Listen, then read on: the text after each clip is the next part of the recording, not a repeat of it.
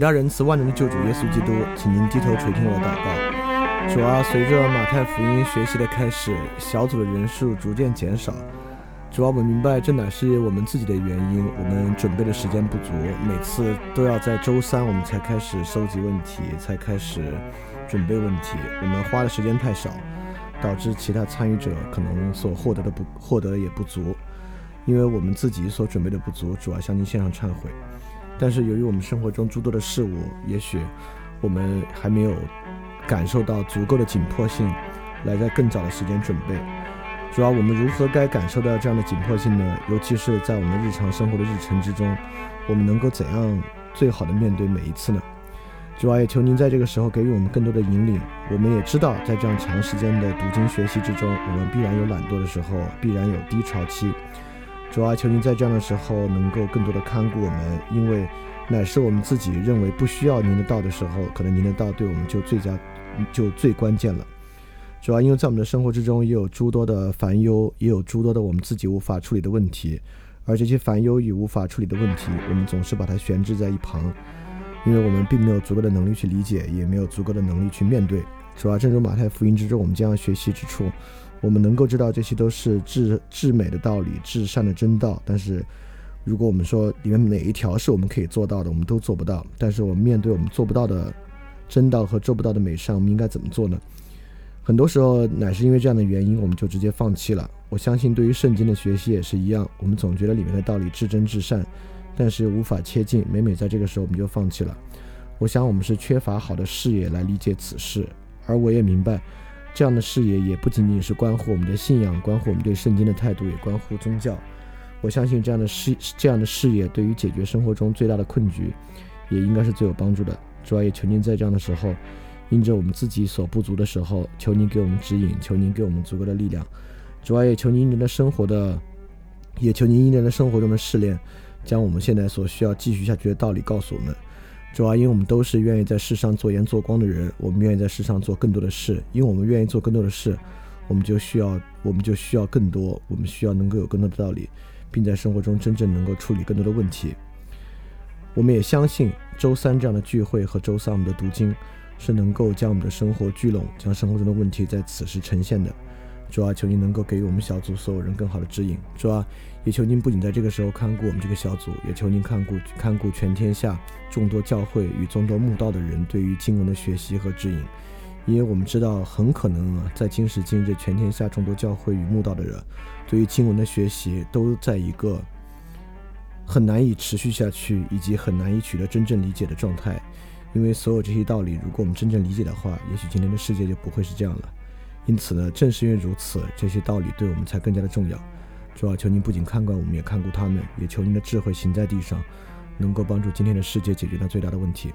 我知道，作为一个罪人，以上的祷告实在不配，皆是奉靠我救主耶稣基督得胜之名所求的。阿门。好，我们开始这周的学习啊。这周呢，应该是这周、下周和下下周以下这三章呢，都是关于这个登山宝训的部分。登山宝训呢？肯定也是这个马太福音之中啊非常非常重要的部分。登山宝训的部分呢，在马太福音里面篇幅最长，而且讲的也最全面。说起来呢，这个也是基督教，尤其是耶稣基督亲自提供的最直接的教义。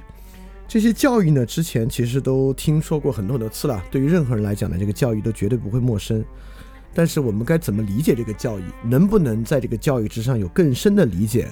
我觉得是很重要的事情，因为从这个教义字面之上，如果你不结合上下文，不结合旧约，就单拿里面的一条出来，都没有什么难的。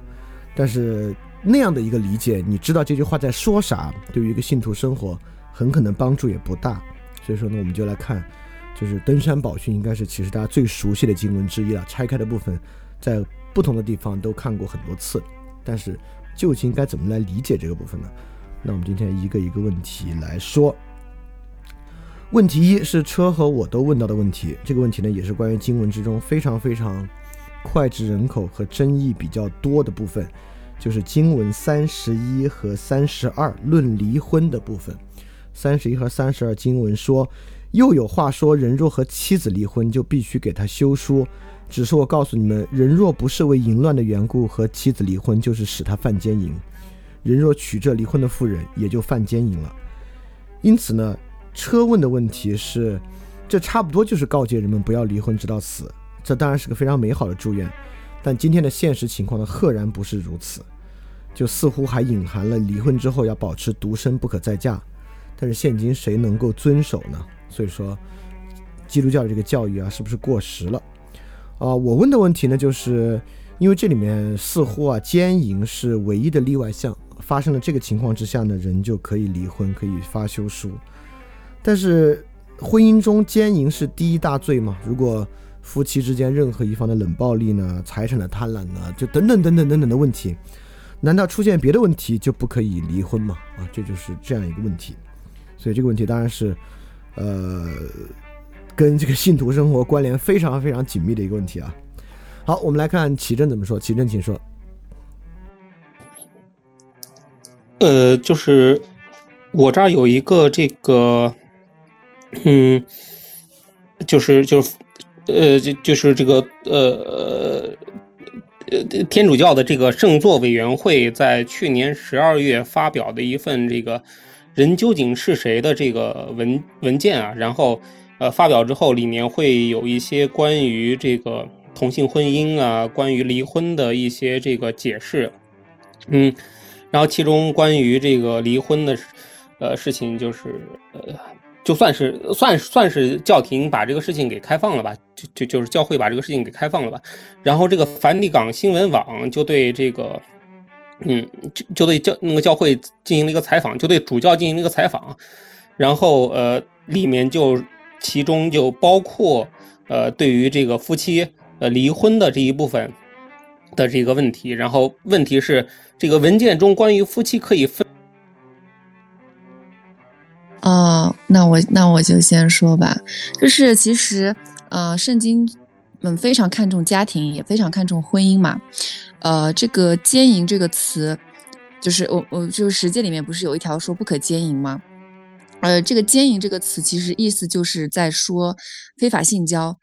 圣经里面主要就是在讲这个已婚妇女，呃。跟不是她的丈夫的任何男生，嗯，任何的男人就发生性关系这件事情嘛。然后那个圣经谴谴责奸淫，它是有两方面的原因啊，一个是社会方面的原因，认为他认为这个家庭就是构成社会的基本单位嘛。呃，奸淫它就破坏了婚姻，会使得这个社会变得非常的不安定。然后在那个立位记的二十章里面，他就列举了各种。就不洁的那种性，呃，第二个是这个神学上的一个原因，基督教认为婚姻是上帝呃为人类所定下的第一个社会制度，而且呢是为着要借着这个婚姻来繁衍后代、生养众多的。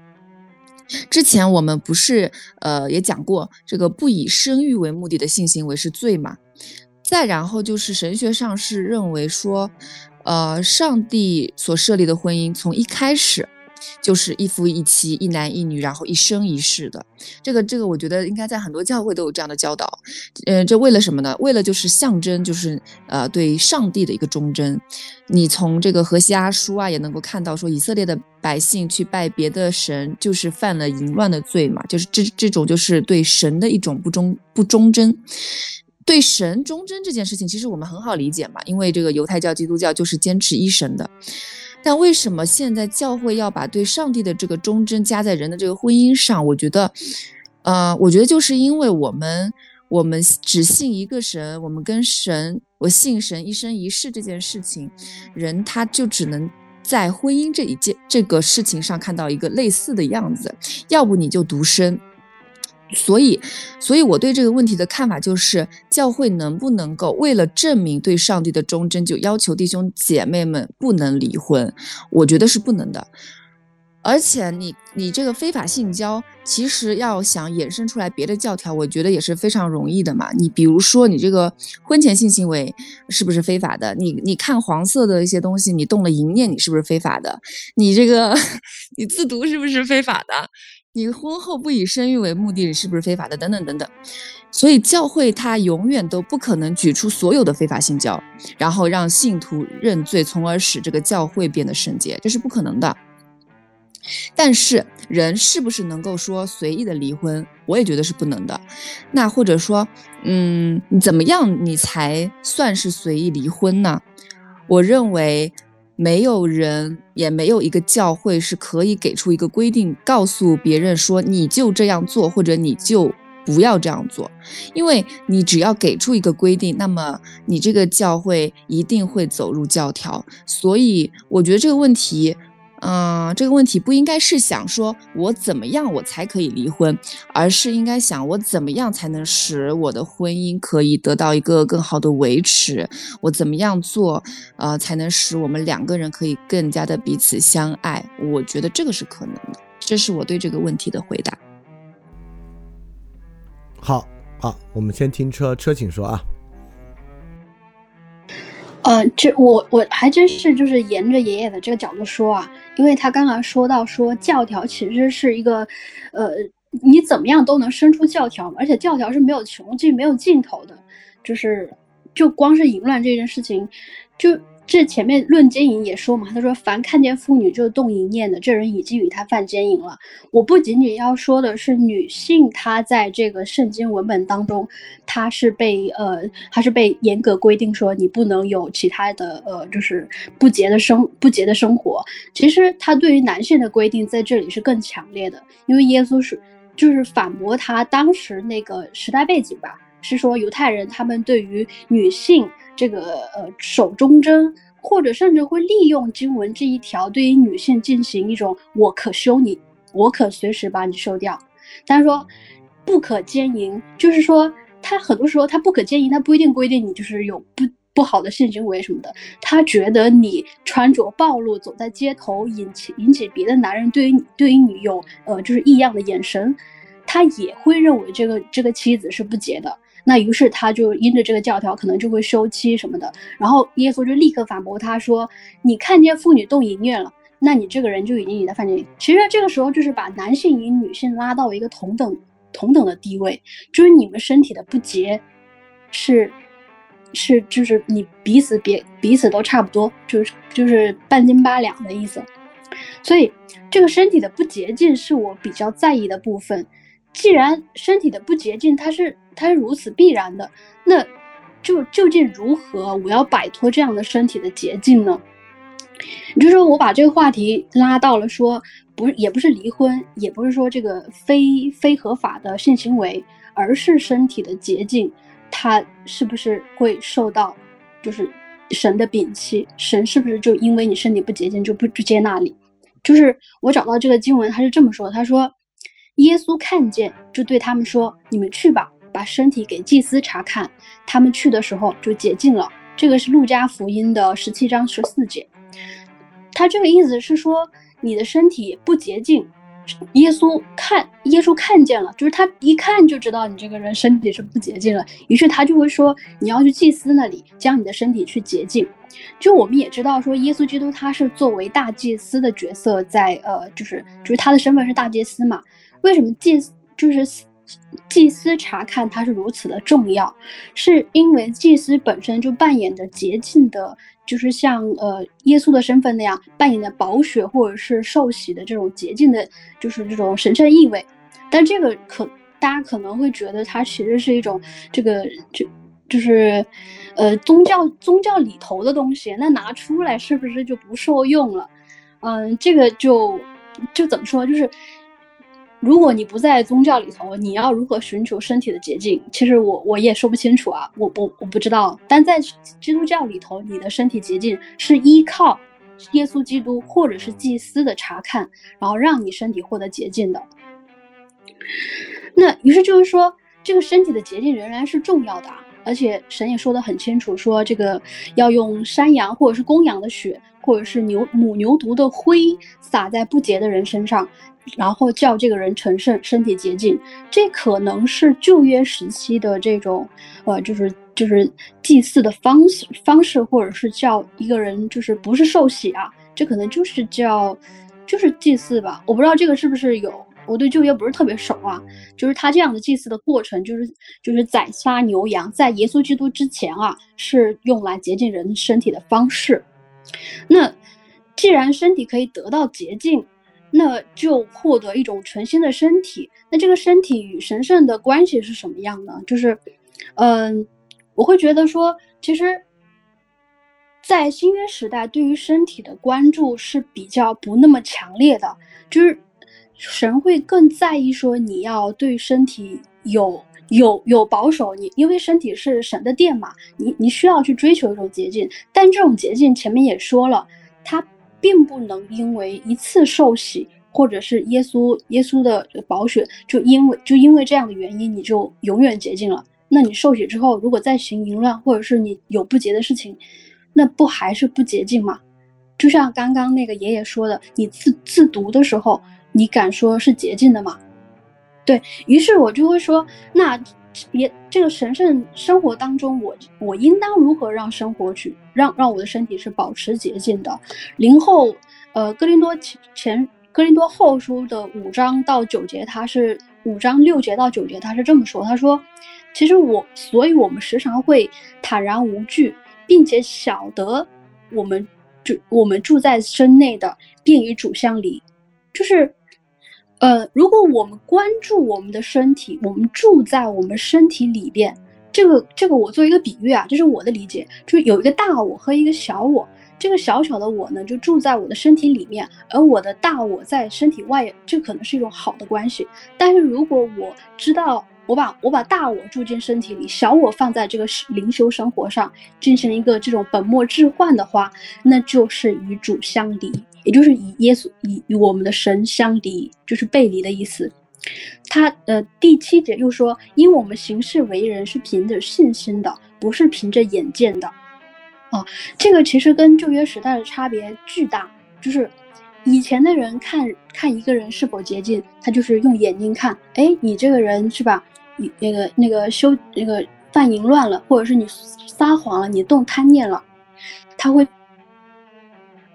你做的事情，你的行为去看你，但是新约时代它是，呃，就是主要说我们行事是行事为人是凭信心的。好，这可能在在我们之前已经是呃说过挺多遍了。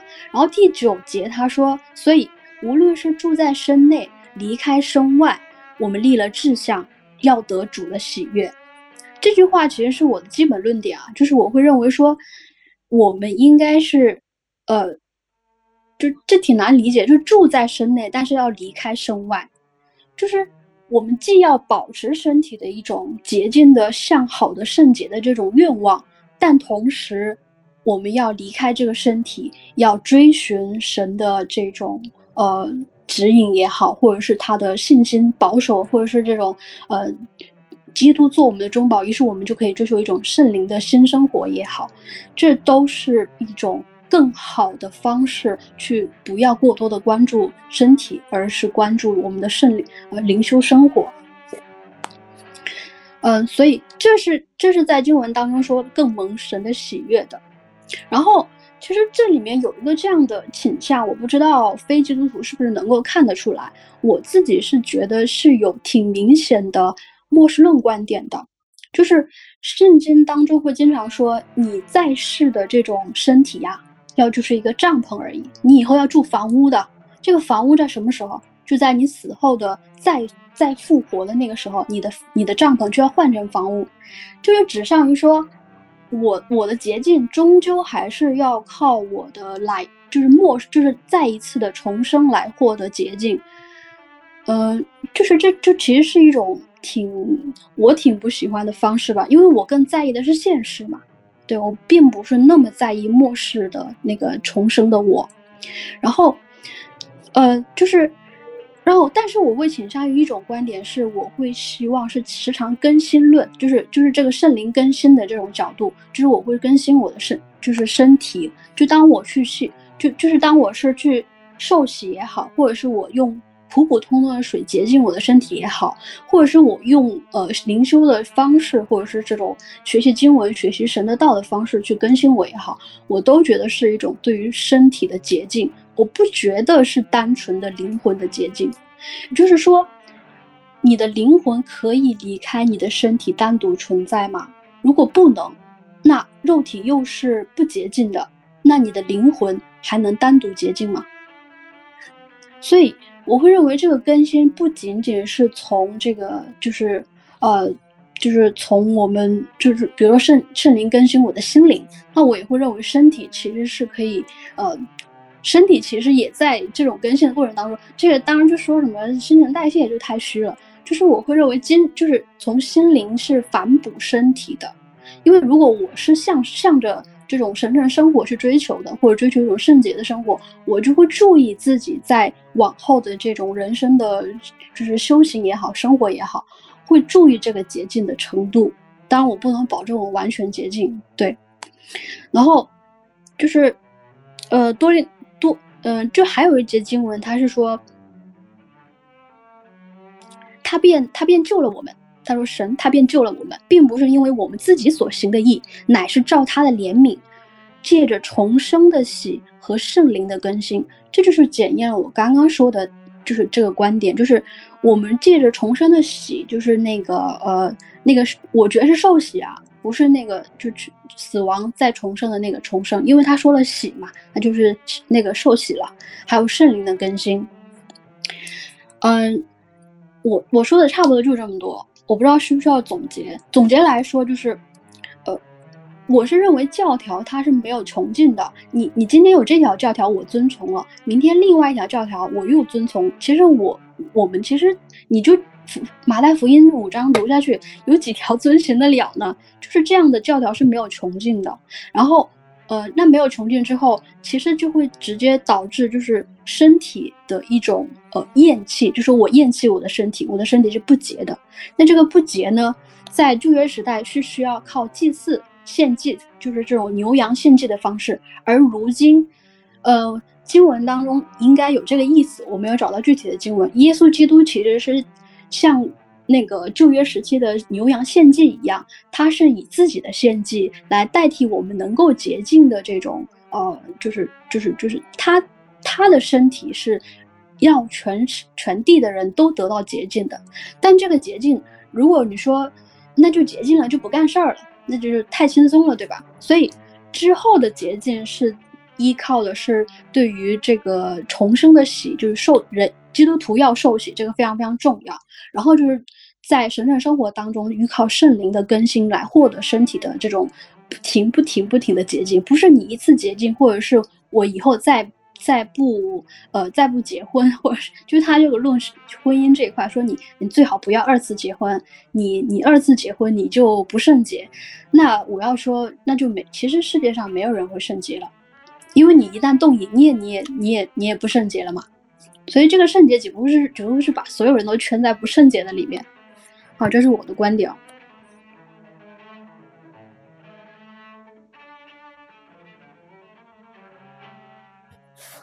呃，因为因因因为这个这个这个天主教小助手的这个外部版的这个搜索框我实在找不着啊，就是那那那篇这个这个人究竟为何的这个嗯文章，还有这个。嗯，关于这篇文章的报道，哦，我就找不到了，所以我就呃，我就我就凭着我的这个这个印象来说一下，就就简单说一下那篇文章说了啥。那篇文章就说是一九年的时候，这个呃呃，就是教廷发表了一篇文章，然后那篇文章叫《人究竟呃是谁》，然后里边对于一些这个我们现代的一些呃观念，就是日常生活的观念，呃，有一个回应，比如说是对于这个。嗯，离婚，它里面就有回应啊，它呃就是呃具体怎么说，我我我我，因为我现在看不到这个文本，所以我没办法说啊。但是这个我我总结它的意思，总结它的意思就是，呃，这个真正不能撤销的是婚姻盛世盛世，就是呃，因为呃我们天主教有七件盛世嘛，然后第七件就是婚姻盛世，然后。呃，其实对于这个天主教来说，不能撤销的是这件盛事，就是这件事情的神圣性。呃，至于说是，呃，如果这个你实在过不下去，去民政局领一个离婚证，其实这跟我们是，就是跟天主教的这个婚姻盛世是不搭嘎的。嗯，然后这个 就是说到这儿，就其实有一个对于我来说，就是有一个有一个比较有意思的问题啊。就是因为我媳妇儿不是天主教徒，她甚至不是基督教徒，然后也没有在教堂里举行过婚姻盛事，那是不是对于我来说离婚就没有问题了？那但是这个即即使不从教理来说，就从这个日常经验来说，就是从直观来说，也肯定不是这样的。为什么不是这样的？就是我们回到这个婚姻盛世，这个为什么它是一件盛世来说？没事，启正，你可以先去给他冲。啊，那我先去冲奶奶去了。对你先去冲一下啊，嗯，一会儿再接着说，没事。那那我那我说下我的看法啊，然后等等启正回来接着说。呃，就是这节经文让我特别疑惑，其实，呃，我也觉得这里面有个很复杂的问题。就第一呢，奸淫在旧约出现过不少次，呃，在出埃及记和生命记都出现过。这里面奸淫，呃，对于女性来讲是不可犯奸淫，对男性来讲是不可贪恋他人的妻子。从一个角度来讲呢，这个是为了忠诚，忠诚当然是件好事儿。从另外一个角度来讲呢，这其实也是性独占和性嫉妒。也就是说，这个忠诚是一件彻彻底底的好事儿吗？其实不是。就比如现在在虎扑这个网站上啊。你会发现这个男性的绿帽焦虑非常强，这个绿帽焦虑之强呢，其实你会发现，他们当然反对奸淫，但他们反对奸淫呢，不是因为对忠诚的渴望，可以说是对忠诚的渴望，但里面实际上很强烈的是性独占和性嫉妒，这个性独占和性嫉妒啊，会导致他们对于女性生出一种很强的恨意，就比如说对于。那个演艺明星被自己的老婆或女朋友出轨啊，他们对那个他们对那个女性那方啊，就恨意强到令人发指的地步。然后他们平时生活中在论坛里面上来说啊，他女朋友绿了他，大家在上面骂他女朋友啊，就你会发现那个绝对是一件坏事啊。就他们呈现出来那个状态，那绝对不是追求公益，那实际上呢就是性独占和性嫉妒。那么在旧约里面提离婚的这个。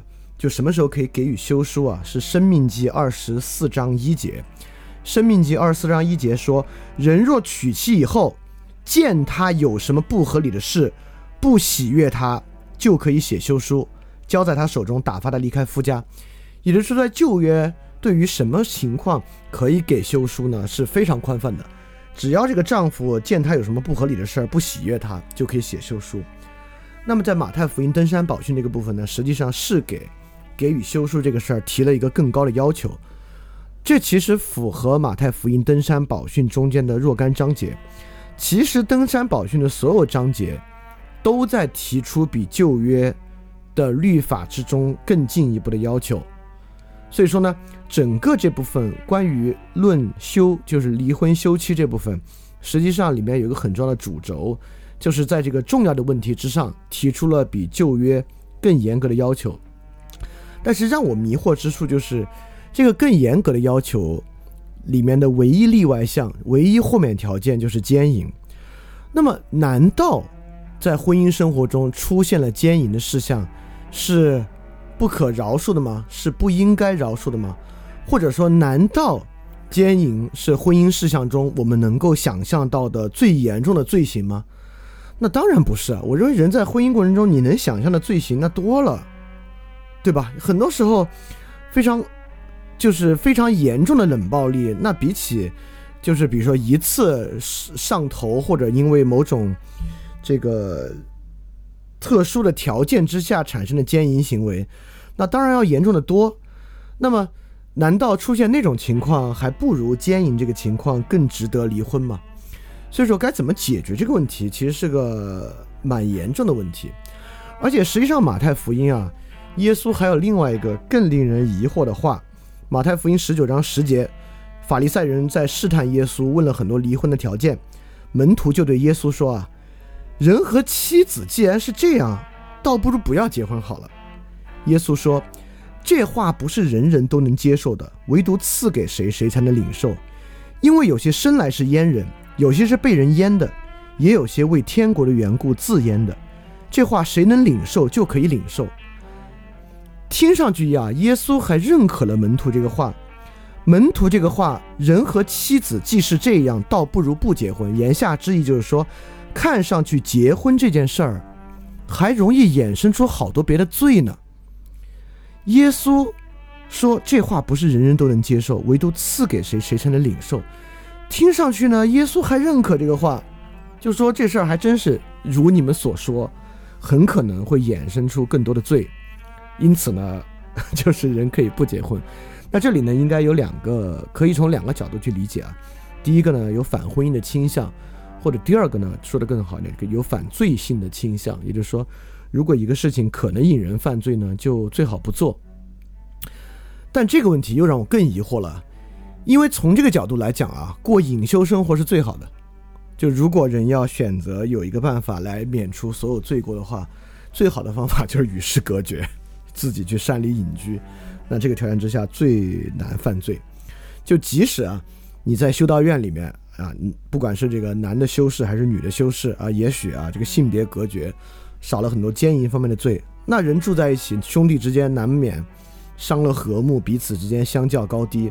那进入世间之后，跟世人做事儿，难免生出怨恨、憎恨，对吧？就是说，这个人罪的倾向，那做什么都能有罪的倾向。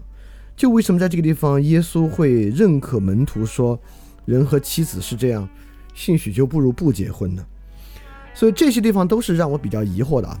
就我能理解马太福音里面有非常强烈的，就耶稣的教义和道理都比旧约更要求更高啊，这当然是好事。但是要求更高，为什么会以奸淫作为唯一的例外项？因为刚才也说了，很显然，就奸淫背后那个忠诚的道理啊，实际上带来了很多罪，它带来了性独占和性嫉妒这两个事儿，这两个事儿实际上罪性是非常大的，而且很明显。在一段婚姻生活之中，我们完全能够想象比奸淫更多的罪过。那为什么独独奸淫是例外项？其实我们也知道，这个事情呢，在很多教会之中变成了教条。就比如说家暴，教会就会说：“哎呦，家暴你得想办法，我们要一起祈祷，你跟你老公在一起，因为圣经上说只有犯奸淫才能离婚，这家暴离不了婚。”也就是说，如果他最后这个教条啊变成了这样的一件事儿，这是个好事，是个坏事啊，对吧？所以说，这个呢，就有这方面的疑惑。包括我还有个疑惑，我的疑惑，刚才第二个问题就是耶稣那个反婚姻的倾向，就是 OK，人和妻子既是这样，倒不如不结婚。那我们也要说，人和弟兄既是这样，不如不要结成教会；人和世界既是这样，倒不如不要跟世界接触。就就如果是这样的话，就是该怎么理解？所以。我我我我对这里有一些我的阐述啊，但实际上也有我自己的一些疑惑吧。就对于这个经文，实际上包括对于登山宝训啊，这整个呈现出来的这种比旧约要求更高这点，但我都能理解，要求更高是个很好的事儿。但要求更高，这人又无法做到，而且其实我们之前在罗马书的部分，我们讲过公正治罪，对吧？公正的追求会带来罪过。那奸淫这个部分，我们也发现忠诚的想法也会带来罪过，忠诚想会带来性独占和性嫉妒的罪。也就是说，这些更高的追求啊，如果我们想象它变成教条主义之后，在人与人之间形成，都很可能变成更多的罪。那所以说，到底该怎么处理这个事儿呢？这个是我对这部分比较疑惑之处。好，我们听启正接着说啊，啊，启正请说。哎，不好意思啊，就是刚才刚才给小孩冲了个奶子，然后，呃，刚才不是说到这个，就是按照这个教会新颁布的这个文献来说的话，这个其实其实不是不能离婚啊，是是这个婚姻盛世不能撤销。那像我这样，就是其实没有经那个呃没有没有经过这个婚姻盛世的人来说，是不是这个规范就规范不到我头上啊？就是这只是对对那些这个就是夫妻双方都是都是这个天主教徒的，或者都都是信信信信基督教的，然后有有有效力，然后对我这种啊这个呃。就是只有我一个人信，然后我们家里就是我媳妇儿也不信的这种情况，就就就，呃，不不，就就就就规范不到。然后这个问题的话，呃呃，就是其实要回到这个婚姻盛世，就为什么这个呃婚姻这件事情在天主教里面是一件盛事？呃，以前我一直以为是因为这个就是呃主耶稣啊行的第一个圣那个神迹是在这个是在这个。呃，加纳的这个婚礼上嘛，就是把水变成酒，然后呃，以此来肯定这个婚姻的效力，呃，就是婚姻是这个神显险胜的一个一个一个标记。但后来 我我仔细读这个天主教教理，才发现不是这么回事啊。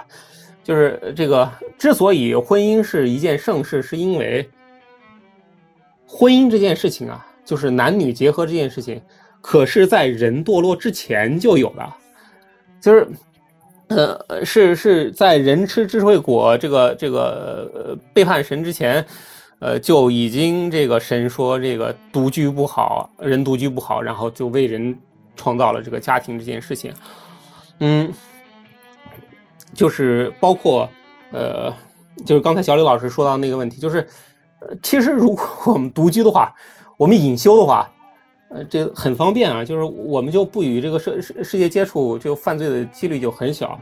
那是不是就就就教会就鼓励这件事情呢？那肯定不是嘛。就是呃，尤其是我们基督教不是，就是包括佛教、包括道教，他们都有这种呃羽化升仙啊，或者涅涅槃啊，或者这样这样的一些一些一些说法。但是唯独基基督教不是说呃哪一个圣人他自己就。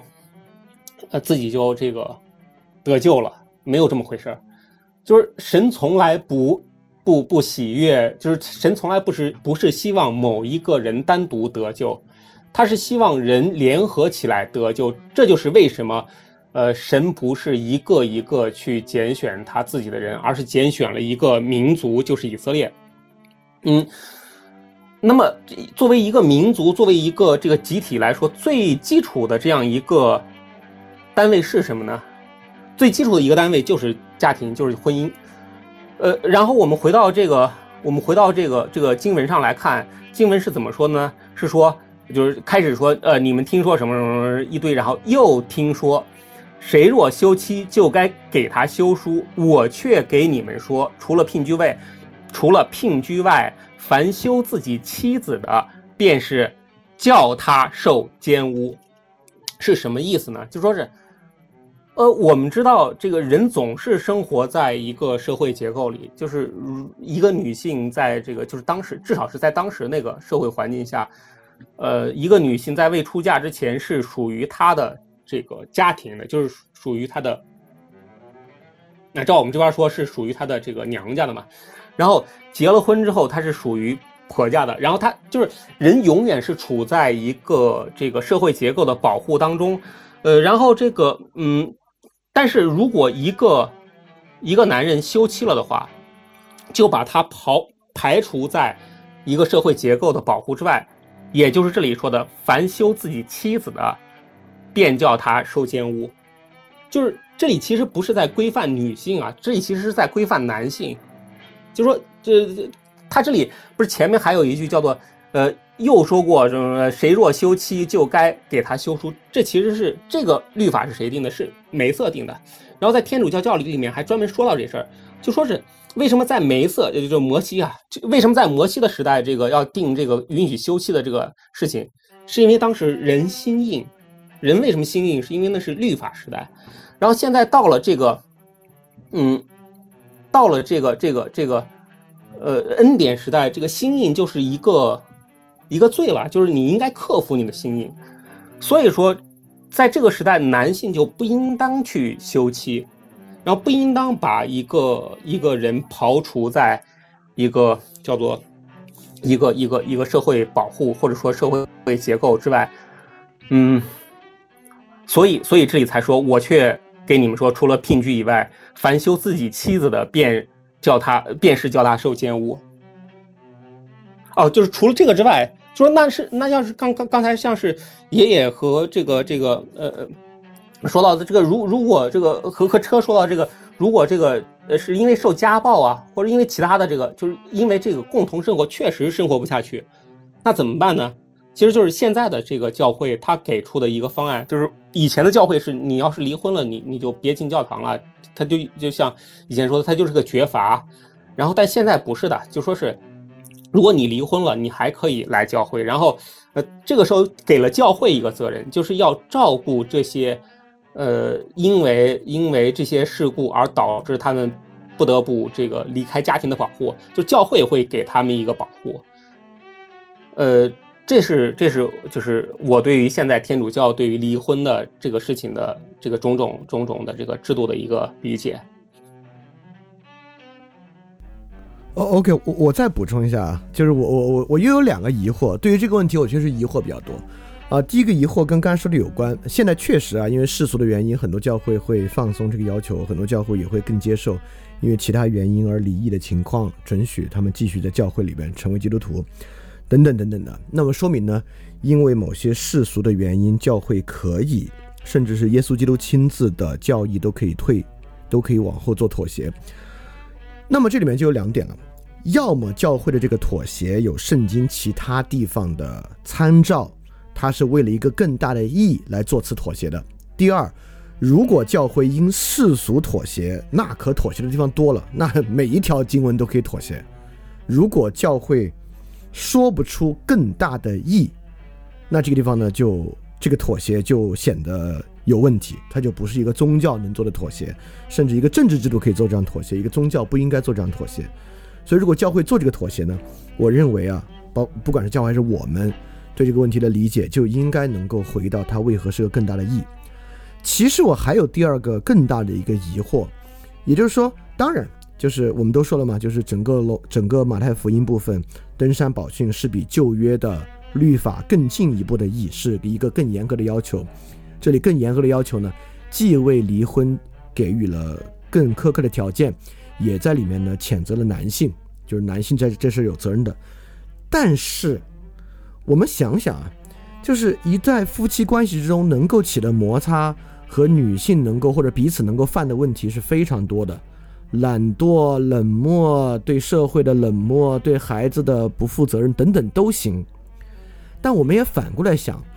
对于世俗男性，就像刚才举的虎扑那样的例子来讲，哪一条让男性最生气、最接受不了？那当然是奸淫。但是，男性最接受不了奸淫，是因为道德的原因吗？是因为品德的原因吗？是对于忠诚价值的追求吗？不是呀，是他的自尊心啊，是他的骄傲啊，是坏的东西啊，是独占，是性独占和性嫉妒啊。就是为什么在诸多这些恶之间？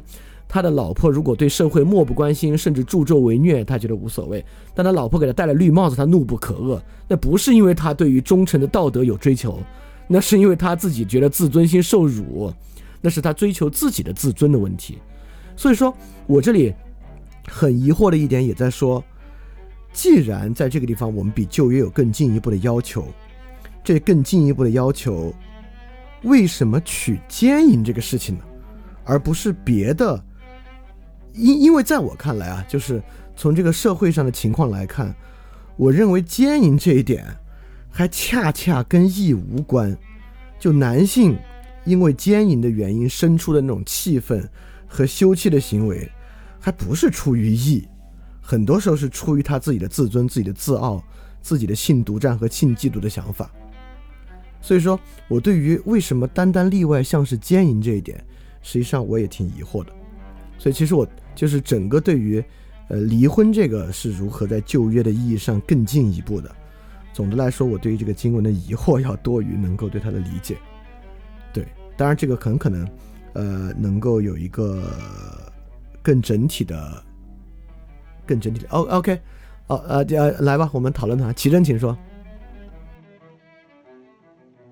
因为我读的是这个这个就是天主教的这个呃这个这个呃四高圣经嘛，然后四高圣经里面它不是说呃就是呃呃他没有没有排除奸淫啊，他说的是除了聘居外，然后这个除了聘居外，他其实不是强调的这个奸淫这个事情，他是强调的这个呃这个婚姻本身的不合法性，就是说是如果这个婚姻是本身是不合法的，那就不存在这个问题。呃，我我是这样。对于小李老师那个、那个、那个关于关于奸淫那个问题的这个理解，就是说是在我不知道是不是因为翻译的原因，就是至少在我们这边，他写的是聘居，聘居的话其实是对于合法婚姻的一个排除。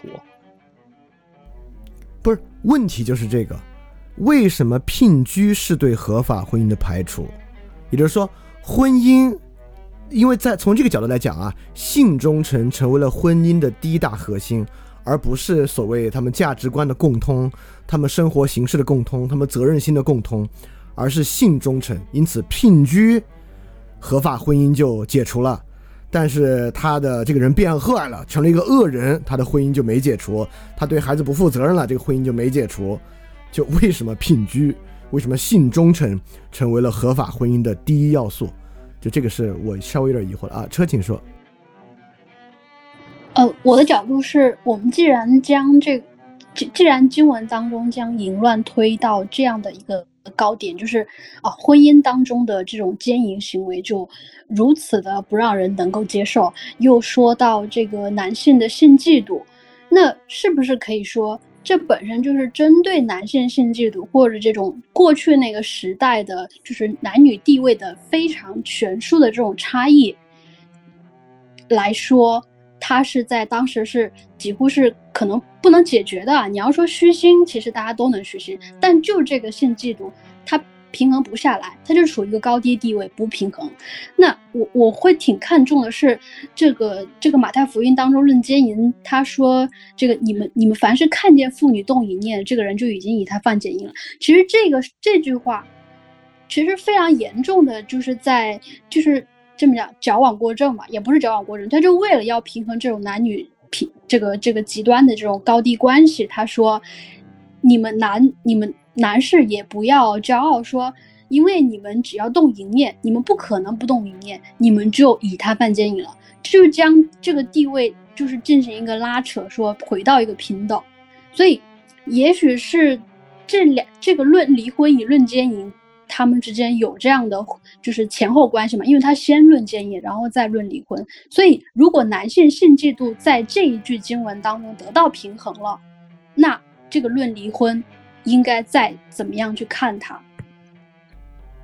那我觉得，如果如此的话，为什么不像耶稣跟行淫妇人那个地方，就耶稣直接说，也就这句话的意思是，如果你们看见一个妇人动了淫念，就算是与他犯奸淫了。其实言下之意就是说。人人都有犯奸淫的罪，因此在离婚的时候，为什么不说，即便你认为这个女人犯了聘居和奸淫，你也不应当与她离婚？是因为，难道你自己没有这样的念头吗？就我觉得，如果这样的话，似乎看起来是对于一个旧约那种伦理、旧约那个就旧约那种律法更大程度的一个超越和一个推进。对我，我觉得是这样的推进，就是他。就是就是，其实经文当中，你跟，好像其他的地方也是一样，就是他一直在追求一种，呃，没错，这个律法我也不需要改它，我第一撇一捺我都不改，但是我能够超越它，嗯，对，就是这种理念，好像在其他的这个论发誓也是这样的观点，每一条都是，其实每一条都是，所以我就在想，为什么这个超越不一次性说到这儿呢？因为，因因为正是因为性独占和性嫉妒。是男人的自尊心和骄傲里面特别重要的一部分，所以说就是因为这条经文，如如果有某种神秘在里面，我我我我们先不这样猜，但假设有某种神秘在里面，这还恰恰是对世人一个特别大的试探和考验，就是因为这条经文的存在，甚至我认为成为了很多在人的教会之中。产生制度性压迫的一个来源和对于很多男性的性独占和禁忌度的某种纵容在其中，所以说，如果非要从这个角度来想，那这句经文这么说，恰恰是对人的一个巨大的试一个试探，对人的一个巨大的试炼。但是我觉得好像就这么解释就有点牵强了，因此呢，这这是我比较就是刚才我说的那个对讨论一下部分。呃，啊，ZX，请说。哎，就是启仁大哥也说嘛，就是在其实，在有性之前，我们就已经有了婚姻了。那么可以说是，其实婚姻它更像是精神上的一个结合，它可能就是反而就是和肉欲这方面的关系可能不这么大。然后有呃后面的经文也说到，其实就是从新约开始，其实我们。在不断的靠近就是上帝的过程中，我们肯定是要自己与精神和肉体达到一个高度的结合，就是我们的精神和肉体越结合，那么就离上帝越近。那么就刚才我们说，就是为什么男男人看到一个妇女，就是如果对她起了淫念，那也叫犯奸淫。我觉得可能是不是因为是这个原因，还有就是，呃，然后以此来，因为。对，就像车说的，就是在拉近，就是其实就是在摆正，就是男女不同，就是看似不平等，在圣经里面的这种关系，就是对妇女，就是好像是对肉体的要求，然后对男男人好像就是在这方面偏向就更高一些，就是对精神也要要求。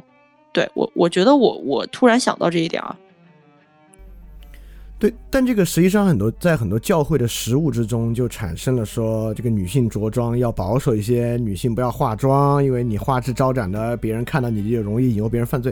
他他他最后又又变成了一个对女性的很多束缚，对女性本身的很多要求，好像说这个男性没法改了，反正他们他们都这样了，我们唯一能够做的就是让这些女性，就是给你们加上一些纪律来解决这个问题。所以这个事儿，这个事儿最后就变得有点奇怪，在实物之中，我就觉得，哎，这是不是男女视角不一样？我反而觉得，就是这个是在教会当中，如果他们仅仅看那个离婚那一条，可能会产生误解；但如果他们按先后顺序说，论论这个奸淫前面这个呃二二十二十七节来说，二十七、二十八节来说，他就不应该有这样的片面想法。然后还有一个说法，其实。那个启正也说到，就是当你的弟兄姊妹他确实遭遇了这种不洁净的困扰之后，因为人嘛，就是犯罪在悔罪的这种过程啊，他就犯罪，他悔罪了。那你作为弟兄姊妹，你难道要在教会里面要推他们一把吗？当然不是啊，就是他们已经在天堂的门前被神被神的这种教义所拒拒绝的时候，你难道还要推波助澜说，你看？这个这个，我要给你增加一条新的教义，你这个裙子就是太短了。其实我觉得这个在教会里面反而是不会出现的。呃，启真要说吗？启真，请说。呃，就是这个啥，呃，我就是 关于这个这个事情啊。然后这个天主教的这个这个教理里边，然后有这么一章啊，叫做呃罪恶统治下的婚姻。呃，然后他就说到这个现在的这个婚姻其实是。就是遭到了这个这个邪恶的这个挑战啊，就是他们结合时常受到纷争、支配欲、不忠、嫉妒和冲突的威胁，可能逐渐导致仇恨和决裂，然后等等等等等等。然后我们沉痛的看到这些混乱现象。根据信仰，并非来自男女的本性，也不是来自男女关系的本质，而是来自罪恶。原罪使人与天主决裂后。第一个后果就是破坏了男女之间原先的共荣，也就是，也就说是，呃，在这个问题上，其实，呃，我我我们这个这可能更多的是要注意到这个，就是因因为婚姻当中出现的这种，出现的这种事情，它其实本质上是是是是是来源于罪恶，而不是来源于，而不是来了来源于人性，是是是我们要克服的一个一个一个东西。呃，我大概想说的就是这个。哎，我我觉得这个问题我们多讨论很好，因为这个问题跟生活关系很大。那我再多说，那那我再多说一句，也就是说，你看啊，我认为对基督徒来讲有两个事儿很重要。第一个事儿当然是得救这个事儿很重要。第二个事儿呢，就是在世间形成的秩序很重要。这个秩序也包括教会之中，也包括基督徒与世界之间。也就是说，有没有一种这有没有一个这个情况，我们为了得救。可以在现世使用压迫，也就是说，其实伊斯兰教就是这样嘛。我们为了让性嫉妒和性，我我们为了让这个洁净很重要，我们来压迫女性，我们让女性穿成那样。其实基伊斯兰教跟这个是一个想法，对吧？在这个性性独占和性嫉妒之中，那这样呢就可以让最最少发生，以让男女更好的进入天堂。我们能不能这样？如果不能这样的话，像这样的经文该如何理解，才能够既让人们最后得救，也能够让人们在世的秩序是一个良善的秩序？因为说实话，如果靠在世的压迫取得最终的得救，好像在世压迫是一种必要之恶。这我们基督教又不要以恶制恶，就是这明显是不对的。所以说。因此，这个经文我的实在迷惑之处就是，之前我们学罗马书啊，任何怪怪经文，我们都能找到它从这个视角上看，这个是一种更高的义，因为这个更高的义呢，实际上它就能够让人自身啊、社会秩序和神圣秩序都更好，这就是个最好的事儿。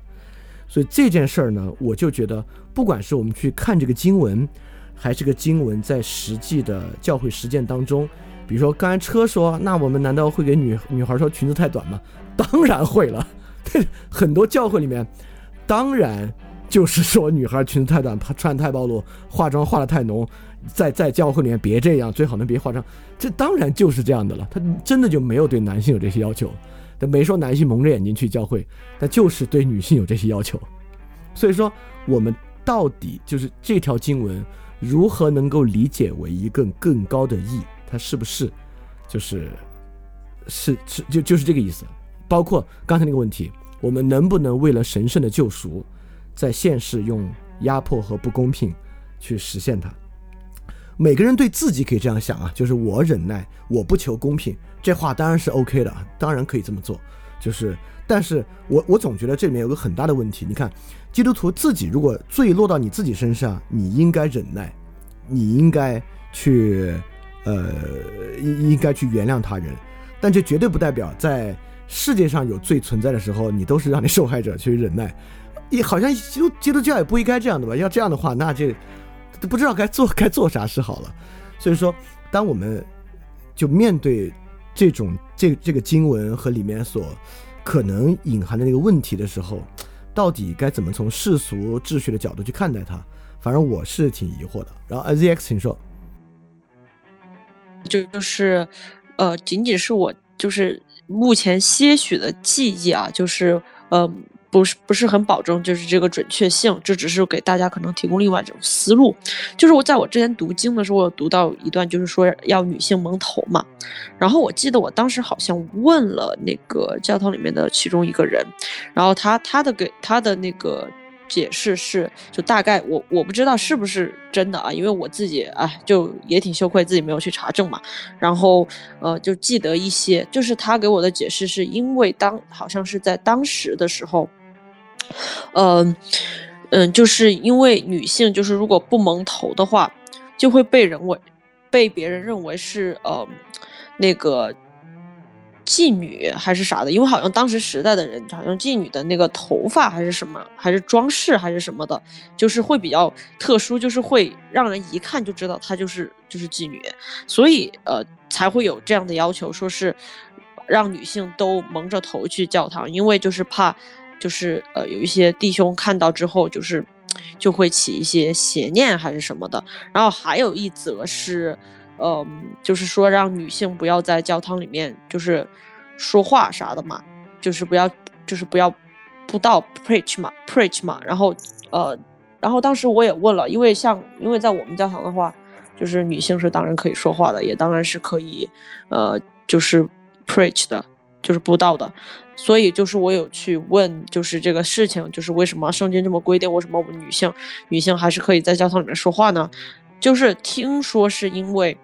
呃，就是当时的一个情况是很多女性就是话太多了，好，就我我解释的比较简单啊，但是大概意思就是说，嗯，女性的话太多了，所以就是好像是保罗还是谁，就是说，因为就是说，哎，就是你们就是就是差不多了，就是因为太聒噪了，然后所以是。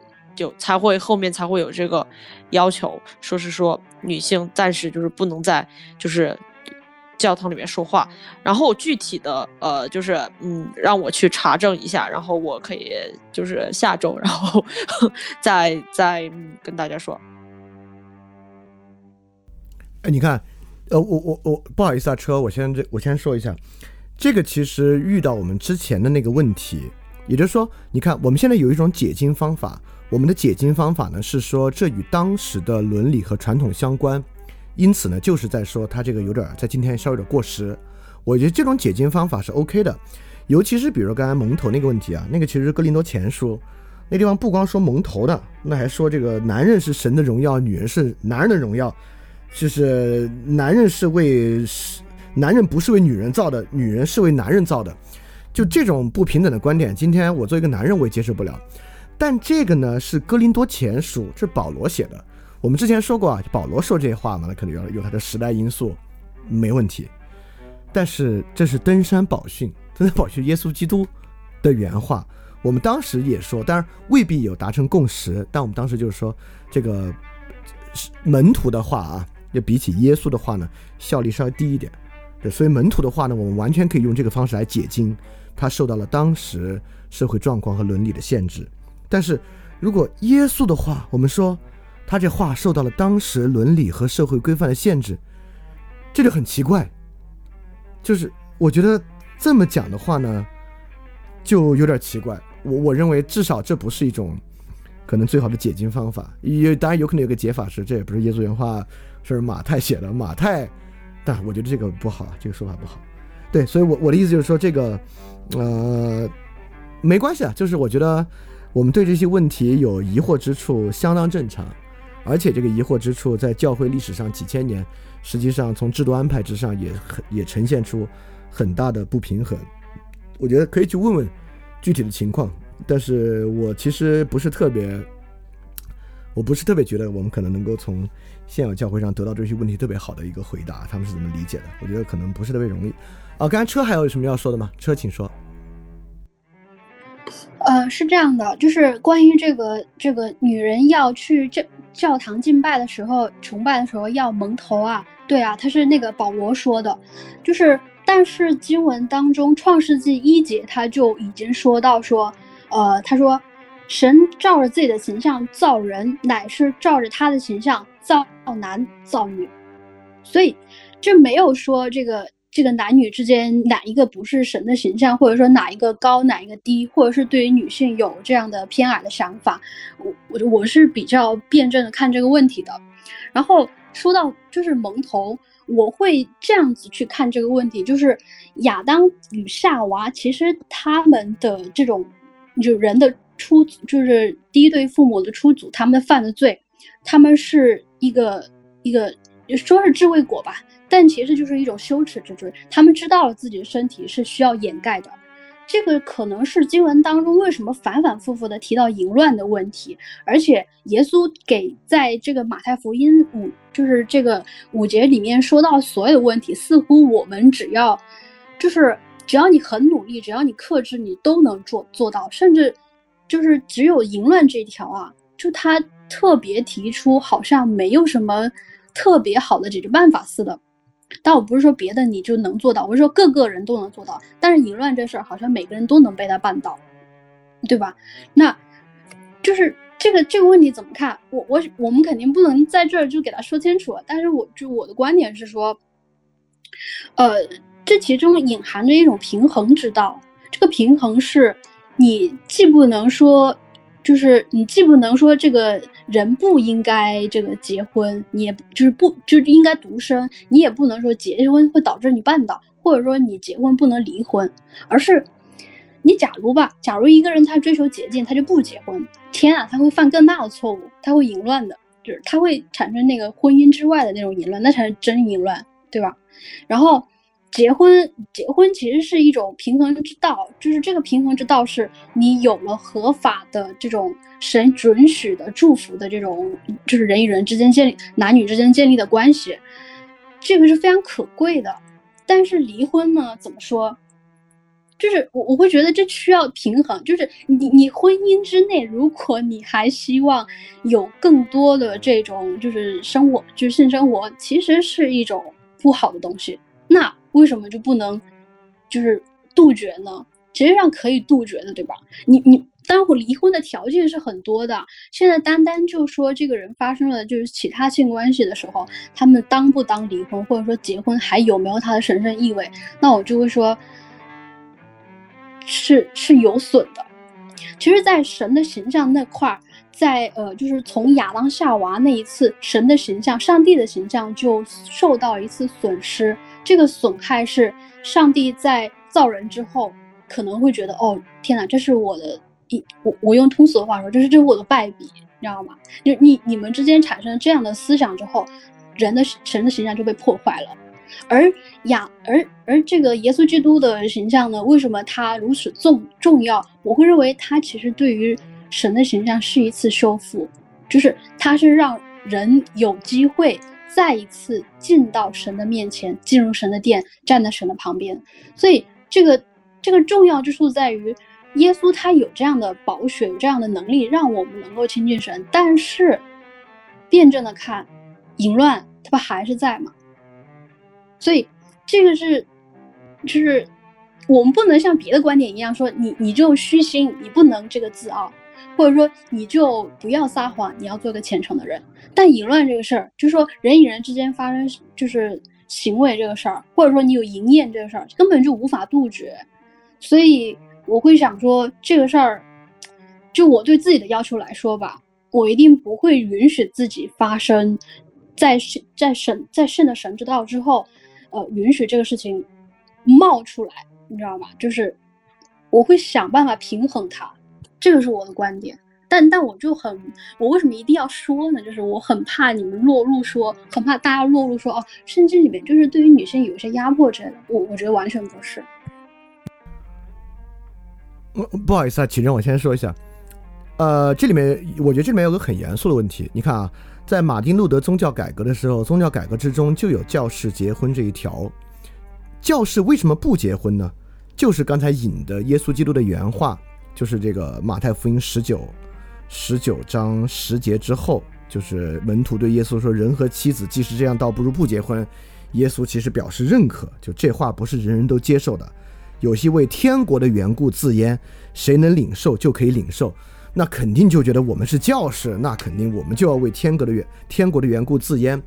但在实际社会之中呢，这就带来了巨大的问题。那当时这个天主教的教士在村子里面欺男霸女，因此呢，马丁路德就发现，那还不如让他们都结了婚呢。结了婚之后，其实这个教士在村子里还好点儿。但是这有个很大的问题，我们读完罗马书啊，我们就觉得。这个罗马书啊，是不是里面一字一句都是神圣的，一字一句都是这个不可不容置疑的？不用，不必是如此。这书也很有教义。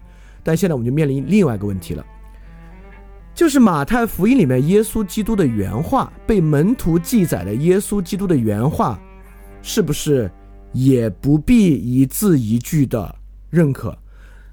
这是个问题啊，因为。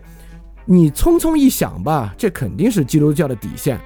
就如果福音书里面耶稣基督的话，你认为都有商量，都有这个可以，呃，认为这个地方可能有点、有点、有点过了。我们在实际执行中呢，要往回收一点。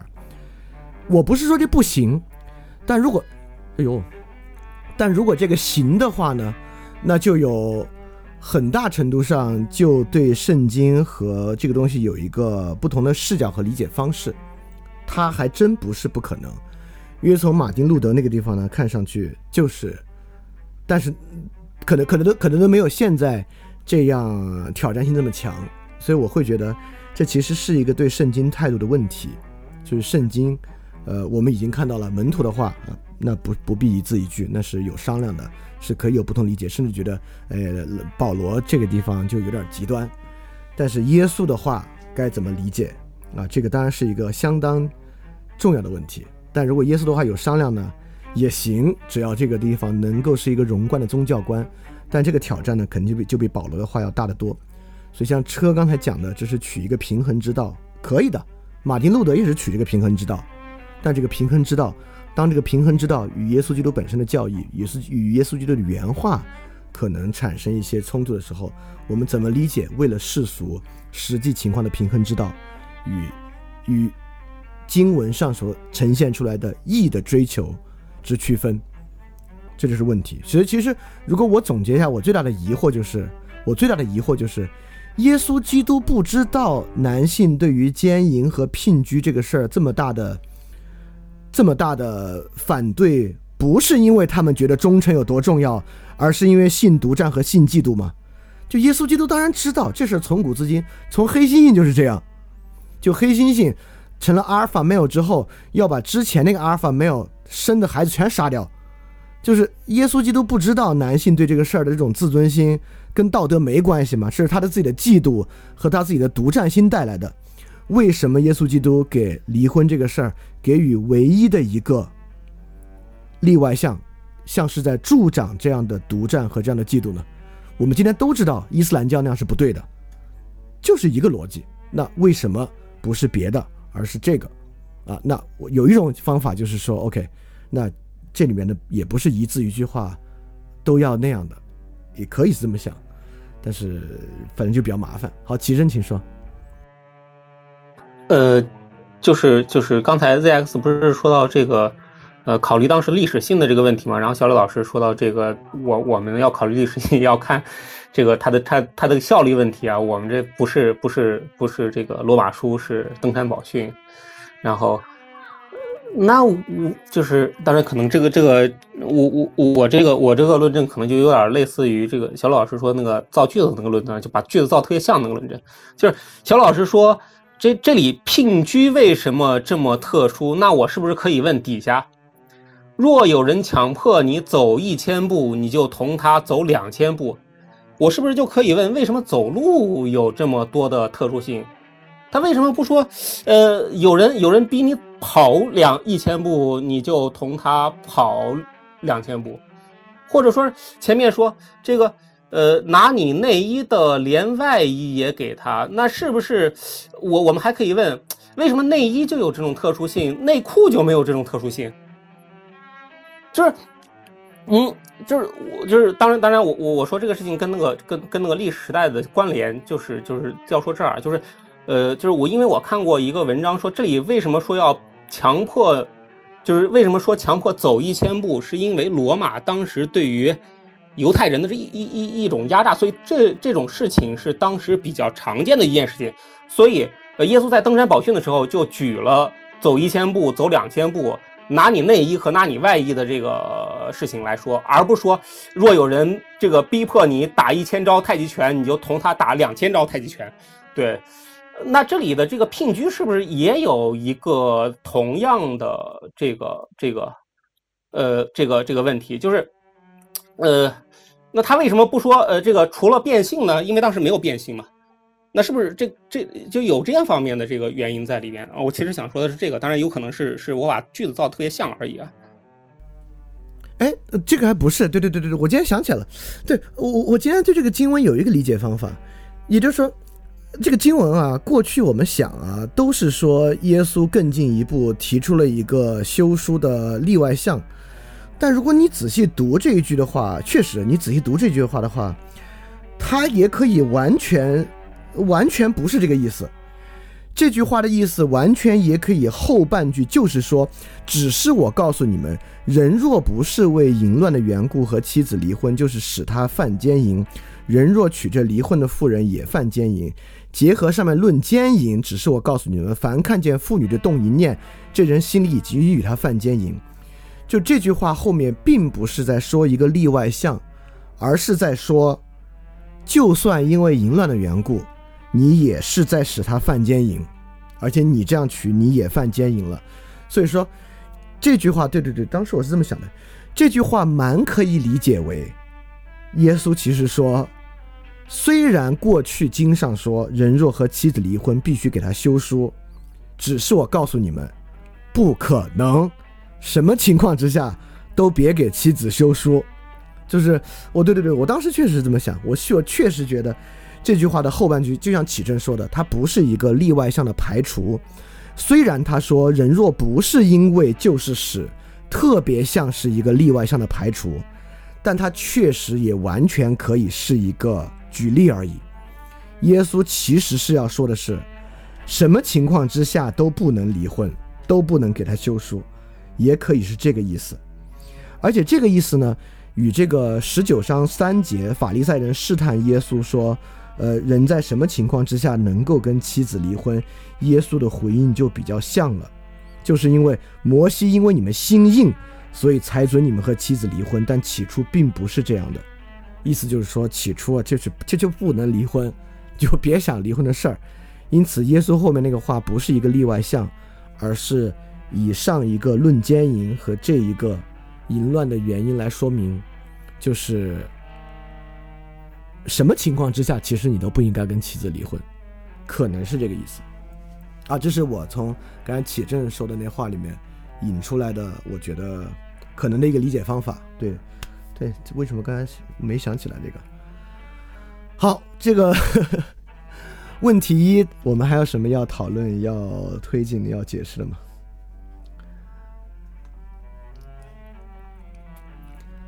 好，我们进入问题二啊。今天我们问题一讲一个多小时，挺好的。我觉得一个问题能讲一个多小时，说明这个问题触动了我们的真实生活。就是那种不触动真实生活的，都是那种十十五十分钟、七分钟就能解决的。好，我们来看问题二。问题二呢，来自于经文三节到八节论有福这这事儿，这里面有一些比较好理解，有些不太好理解。比如邻里贫穷不太好理解，哀动的人有福，哀动比较好理解啊。温柔的人有福，啥叫温柔？不是特别好理解。饥渴慕义好理解一点点，连续人的比较好理解。清新不是特别好理解。所以说，当然，呃，这这个好不好理解是我的感受啊，大家也可以把你觉得不好理解提出来。所以说，Stella 和我都问了这个问题，提出了里面的三个部分：第一，什么叫邻里贫穷？什么叫 poor in spirit？第二，什么叫温柔？那个 meek 啥意思？第三，什么叫清新 pure in heart？指的是啥？咋算清新？对，就是这三个问题，就是这几个有福的部分怎么理解？我是觉得这几个有福的部分其实是很重要的，尤其我觉得它重要在哪儿呢？因为很明显啊，这个有福部分往下登山宝训下面的东西，我们一个也做不到。就下面从这个发怒杀人、奸淫、离婚、起誓、报复、爱仇敌这事儿，一条都做不到。但怎么来理解这个一条都做不到，以及如果要做一下，怎么才能做得到？我认为很可能重点在这个。怎么怎么的人有福了之中，是理解下面怎么才能做到的一个关键点，哦，所以说我就觉得这几句虽然在前面像是个铺垫，但反而呢很可能是完成登山宝训教义的钥匙。所以说理解里面怎么才算有福，那话啥意思啊？可能确实是蛮重要的。好，这个大家有什么谁准备了要说吗？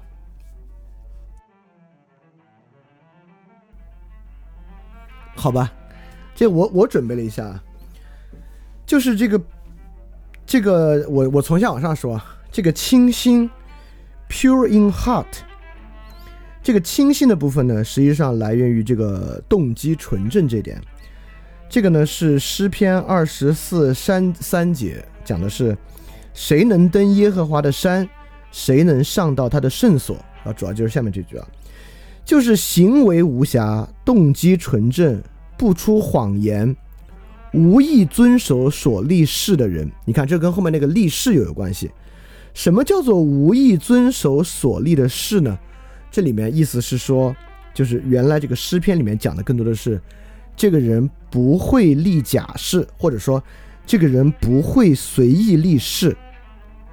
因此，就像耶稣基督说的，他觉得什么是就是，什么不是就不是。所以这里 pure in heart，动机纯正。怎么才算动机纯正呢？应该就是他，在我看来啊，这个地方行为无瑕，动机纯正，这都是说结果。怎么才是呢？不出谎言，破折号，无意遵守所立的事。言下之意就是说，这个人知道自己立誓是肯定遵守不了的。他他不他就算立了誓，基本上就是要撒谎。人现在就是这样，真的，你给谁立誓，你立的誓基本就是要撒谎。所以这个人呢，不出谎言。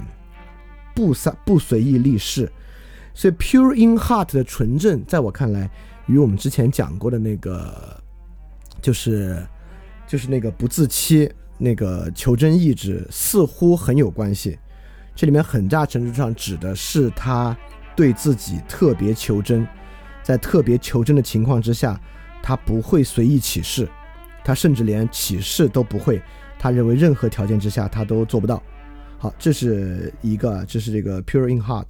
然后 pure in heart 反过来呢，这个 meek，这个 meek 就是温柔。这个怎么叫温柔呢？这个温柔啊，呃，当然我我这地方都来自于这个解经啊，解经的书籍啊，就解经的书籍往回去找，就说这个地方，呃，是来自于圣经的哪个经文？这个呢是来自圣经诗篇三十七。诗篇三三十七一直在比较温柔谦卑的人，就是 meek，就是英文诗篇三十七里面确实一个是 meek，另外一个是 evil，就是 meek 和 evil 在这里面是相对的。呃，我我我 make sure 一下是不是和 evil 相对的？呃，我这接的是中文，那个英文的地方是 meek，我看看啊。哦，还不是 evil，是 wicked，wicked 就是呃。恶念、瑕疵那个词是 wicked，呃，另外一个是 meek，所以 meek 如果用诗篇三十七，艺人和恶人，这里面艺人讲的就是 meek，这里面 meek 是啥意思呢？其实主要就是不求自己的益处，不以恶制恶，一切都交给主来完成，他从来不要求自己去惩罚谁，因此这里这个温柔的人有福了，因为他必承受土地。就来源于，但谦卑的人必承受土地，以丰盛平安为乐。这诗篇三十七的一句。但这句话呢，实际上前前后后都在说，这个人止住怒气，离弃愤怒，不要心怀不平以致作恶。实际上这里温柔的意思，呃，不是平时那种 gentle 啊，是不骂人，不不不是这意思，就是不要以恶制恶的意思。meek 主要指不以恶制恶。然后这个邻里贫穷，poor in spirit。经常被我们理解为这个，就是谦虚和谦卑，但这地方还不是。这尤其是当时说这个话，就当时这个希伯来文，经常出现在所罗门诗篇和死海古卷里面的，在死海古卷里面经常出这个意思。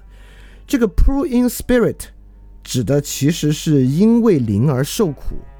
poor in spirit 实际上就是 poor because of spirit。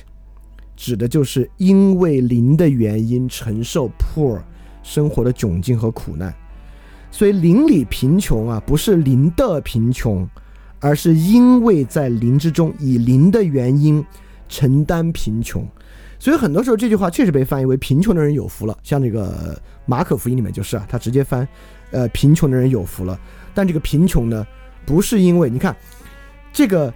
我我觉得这个邻里贫穷这句话说的特别好啊，因为贫穷的人有福了，经常被我们看作这个基督教啊是一个贫穷人教，你要天生富吧你就完蛋，你要天生穷吧你就有福，不是，你这个穷啊是一 because of spirit 才是有福之穷，你要是因懒惰而穷，天生穷，你不从这个穷里面就是获得任何的。福气，你这个穷得是因为灵的原因穷才有福气，而不是任何穷人都有福气。所以我觉得这三个 poor in spirit 指的是因为属灵的原因而贫穷，meek 就是温柔，实际上指的是不以恶制恶；pure in heart 就是清新，实际上指的是不自欺，指的是求真，就是对，是这个原因，就是这个这种纯正性。所以这个是。呃，问题二，问题二就是有福之人的福分这些词到底是啥意思啊？这个其他同学有什么要说的、要问的、要补充的吗？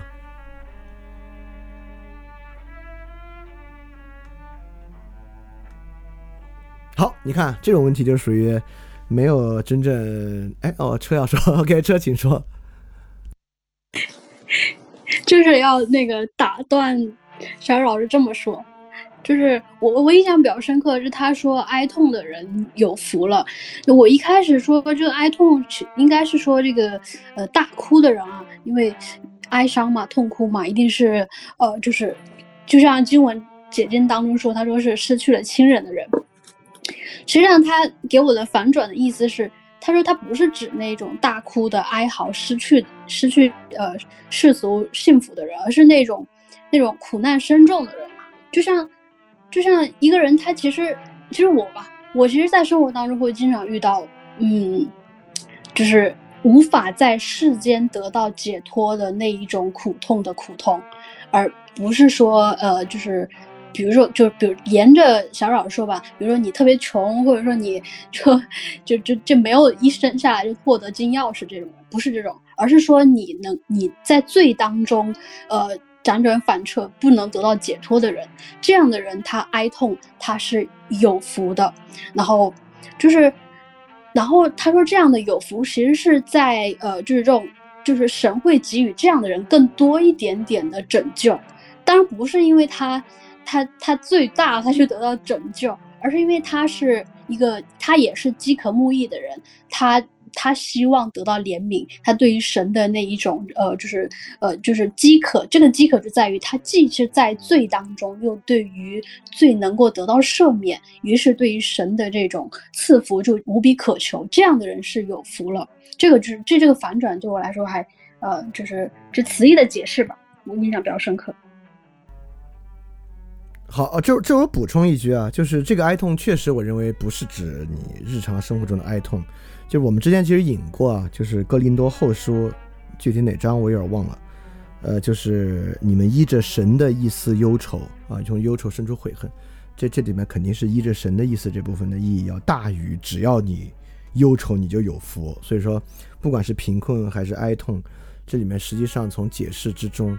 都绝对不是说任何在世间因世俗原因贫困或忧愁人就有福了，跟这个事儿没什么关系啊。这里面都是得因着义的原因贫困，因着义的原因哀痛才能够有福啊。这里这应该是个蛮重要的一个部分。好，那我们来看问题，呃，问题二还有谁有要有要说的吗？好，我们来看问题三。问题三呢是伯利林梦问的问题，就是关于如何理解不可启示这一点。来自经文三十三到三十六，说你们也听过吩咐主人的话，不可违背誓言，总要向主遵守所起的事。但我告诉你们，不可以启示，不可以指的天启示，因为天是上帝，就是这大家都知道了。伯利林梦的问题呢，就是说这一段对今天我们各种各样的誓言有什么启发吗？比如结婚的宣誓啊，这个总统就职宣誓啊。这个也算也也算启示吗？哎，这个问题，就大家有谁准备了这个问题吗？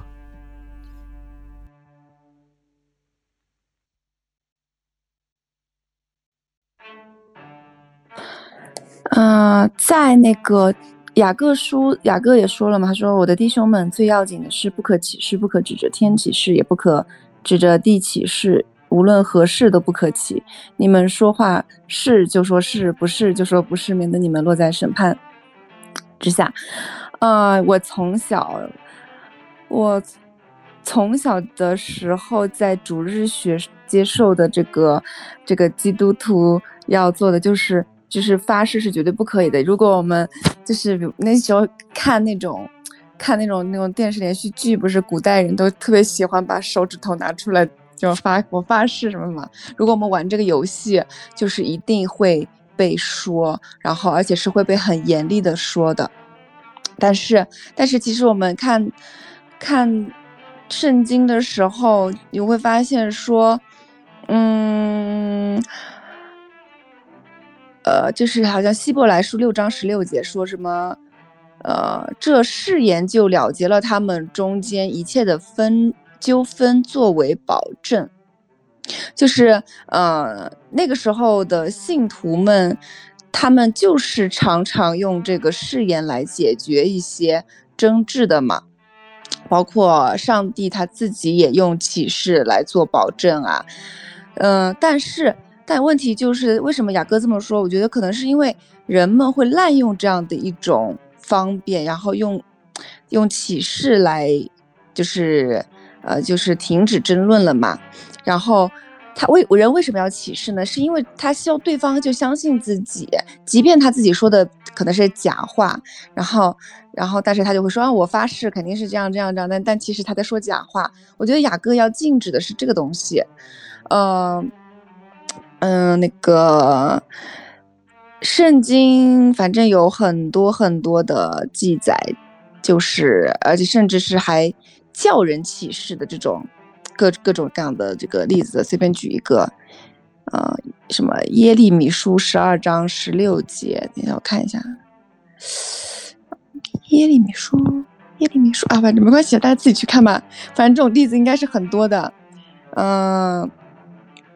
然后，所以他应该说的是，启示本来是想要表达就是人对于上帝的一种敬畏嘛，但是可能后面就变成了就是人的那种特别不负责任的那种，然后是为了方便自己可以，呃，给自自己减少麻烦的这样的一个事情，所以这这这这这，他他说，呃，是就说是不是就说不是。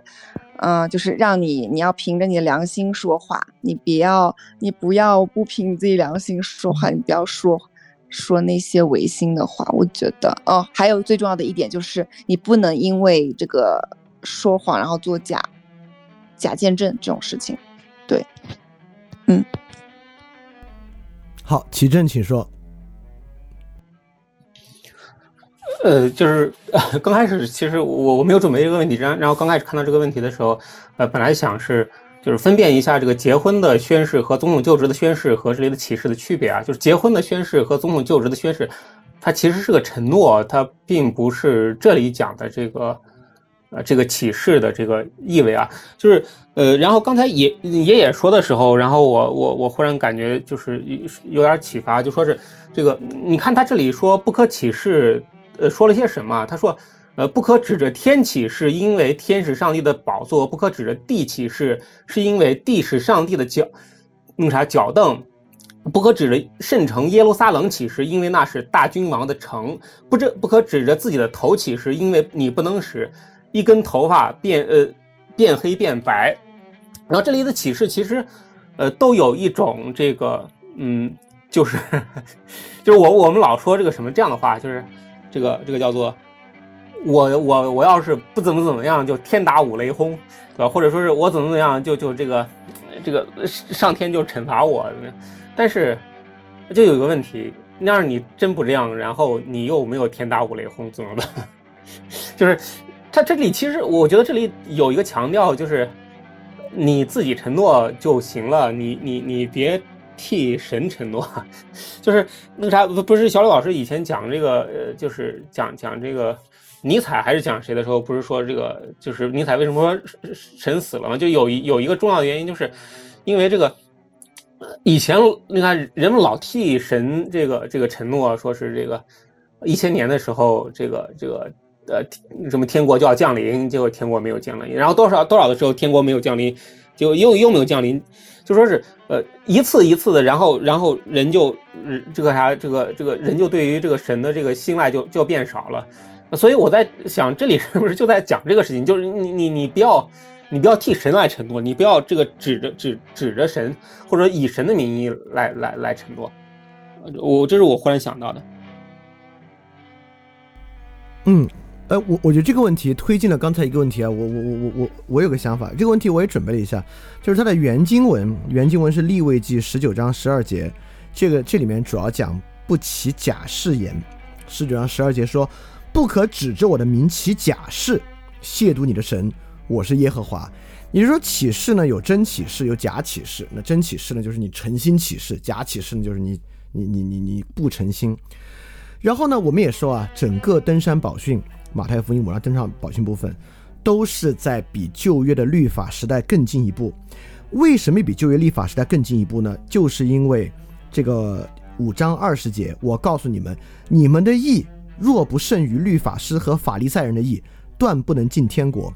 好，所以其实下面耶稣基督每一句的话都在否定旧约圣经的一个律法，虽然他在前面说。他不是要来废律法，乃是要成全。但实际上，下面每一句话都在说，律法让你可以这样，你你就不能这样。哎，我们现在看，至少啊，第五章讲的这些是律法里面的啥呢？发怒杀人、奸淫有点有有有点例外啊。发怒杀人、离婚、起誓、报复仇敌，就实际上所有这些部分，都是人面对坏事儿时候。做的反应，这里面很多启示，我们也发现，歧视人启示是为了，呃，解决跟其他人可能出现的问题纷争，以启示的方式解决纷争。为什么发怒杀人呢？是因为跟其他人有问题，我们要要去报复。为什么离婚呢？是因为夫妻之间出了问题，我们要解决关系。为什么要报复呢？就更不用说了，仇敌更不用说了，启示也是。所以说，整个这部分都有一个在什么意义上胜于律法师和法利赛人的意。就律法中有很多部分在告诉人怎么解决纷争是对的，什么条件之下能够使用这些手段来解决纷争来报复。但是这个地方实际上整个部分都在说，这些方法都会产生更大的恶，以恶制恶。我们以前讲过，不说了啊。离婚当然可以产生很多的恶，奸淫可以产生很多的恶。启示可以产生很多的恶，报复可以产生很多的恶，恨仇敌可以产生很多的恶。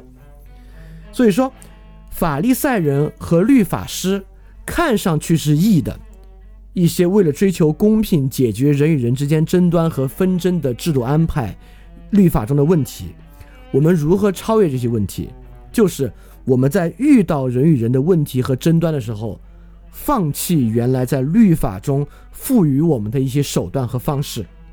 来实现对于律法师和法利赛人的超越，我们不惩罚他人，不发怒，不起誓，不报复，爱仇敌，等等这些。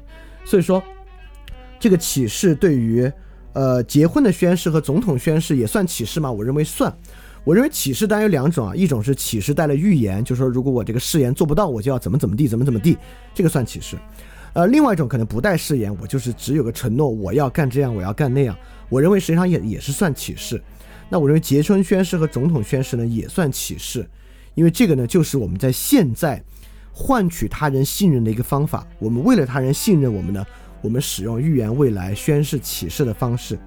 那么我认为站在整体上必须超越律法师和法利赛人意的这部分呢，那我认为这种启示似乎也是不好的，因为核心就在于。为了解决争端的手段会带来更多的恶，那我们就反过来看，生活中不管是结婚宣誓还是总统就职宣誓，是否会带来谎言的危机和可能？当然会，对吧？就其结婚宣誓能守住的这几乎没有，这总统宣誓里面所承诺的这那这那，到时候也都会有各种问题。既然启示可能会带来更多的恶，那就不启示。所以说，对对对对对对对，我有点感觉了，我我我我我我有点感觉了。所以这里超越律法师和法利赛人的意是啥？我们就要真实的问自己，就要 pure in heart。这么做虽然看起来有正义的可能，虽然看起来啊真是对的，虽然看起来道理上啊特别好，就应该这么做，但是你就要想，如果我这么做，有没有可能带来新的罪？如果要带来新的罪的话，那就不要做，因为如果这样的话呢，我就超越了。法利赛人和律法师，呃，OK，这是我对这个问题三不可启示。那其他同学对于问题三不可启示这里还有些什么别的要说的或要问的吗？呃，小刘老师，就是呃，你刚才说到这个，嗯，说到这个带来新的罪恶，就如果就是我我们我们评估这个行为，如果可能带来新的罪恶的话，我们就最好不要做。那是不是又回到那个问题了？就是那其实这个。那那这个啥，如果我们结婚的话，就会就会带来新的罪恶。那索性我们去过独居生活，是不是又又又回到那个那个那个矛盾上去了？我就想问一下这个问题。哦，我觉得这两个带来新的罪恶逻辑是不一样的。一种是只要你做了这个事儿，未来因为这个关系的存在，你就会犯错。第二个，这个罪在当下，比如说我现在就恨我的仇敌，那。我现在恨的这部分里面，已经有坏的东西了。我现在起誓，但是因为我没能力啊，我指着头发也不能使头发从从从从黑变白，因此你现在起这个誓本身就已经有虚假的成分，因为你根本就不可能能做到。比如说你离婚，你认为这个离婚是有好处的，但即使你因为淫乱的缘故和妻子离婚，因为论淫乱部分的存在，你现在跟他离婚，现在其实也算是犯了奸淫。也不公平，对吧？包括这个论奸淫，论奸淫实际上没有说你未来可能犯奸淫。这论奸淫第一句话，凡看见妇女动过淫念的，在心里已经犯奸淫，这基本上就是在说人人都犯了奸淫。在你评判犯奸淫，包括这个愤怒啊和杀人啊，凡向兄弟动怒，必受审判。我们怎么可能在跟人合作没有向兄弟动过怒呢？尤其是当其他人做了坏事的时候，我们难道没有向其他人动过怒吗？所以说，我觉得这是不一样的。就是比如说，呃，结了婚，现在一切都好啊，那因为结婚啊，因为合作的存在，未来可能会出问题，那这是另外的事儿。未来那个问题呢，那也不是也 sometimes 不是因为人的恶念出问题，对吧？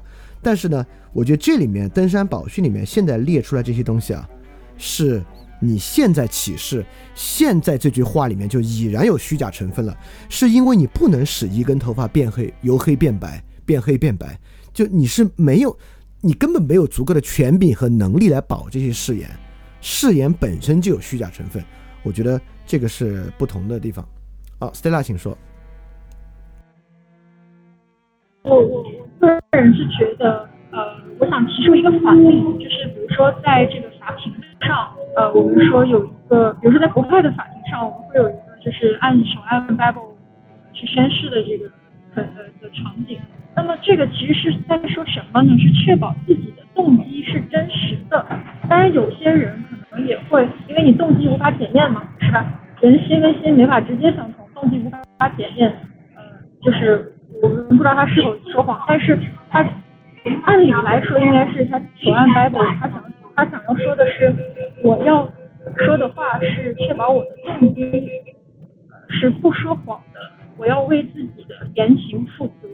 他其实是宣誓的是这件事情啊，而那个就是就是国家和这个婚礼，就刚刚您啊就是爷爷提到的，还是您提到的这两个例子，我觉得跟呃启示不太一样。有点像是启正刚刚说的这种，呃，也也，你说是承诺，就是说有点像是什么呢？有点像是，嗯，见证，就是我，呃，哎，不过那好像也有点也有点强词夺理。那我可能就只举这一个反例吧，就是保证自己的动机，且为自己的言行负责。在法庭上的这个，我我觉得这个反例实际上不是，这这就是我主张启示的时候，即使里面没有说如果我说谎就要天打五雷轰，它也是启示。你看，在法庭上，即使手按 Bible 起的事，你作为一个证人，你一定要接，你依然要接受交叉质证，你依然有可能犯伪证罪，也就是说。你手按 Bible 说，我这以下说的都是事实，全是事实，全部的事实。这事儿并没有在制度安排上有任何例外之处，就说啊，因为你手按 Bible 启示了，我们就不做交叉质证了，就不去质疑你说的话了，就犯别其另外一方的律师或检察官就不来问你了，也没有这回事儿。所以说，那个启示在实际生活中到底有没有起作用？我认为。或者说这样做的人是不是我们就认为他说的话更多的是事实？当场都不是，就立马问完之后，立马就反方律师或检察官就上来交叉质证，就来说你刚才说这话是这样吗？是那样吗？就是就是就是，我觉得，对我我我我我对那个启示的效力和那个启示是不是好的，实际上我也挺挺疑惑的。但是但是，哎呦，咋了？哦，我多说一句啊，但是确实。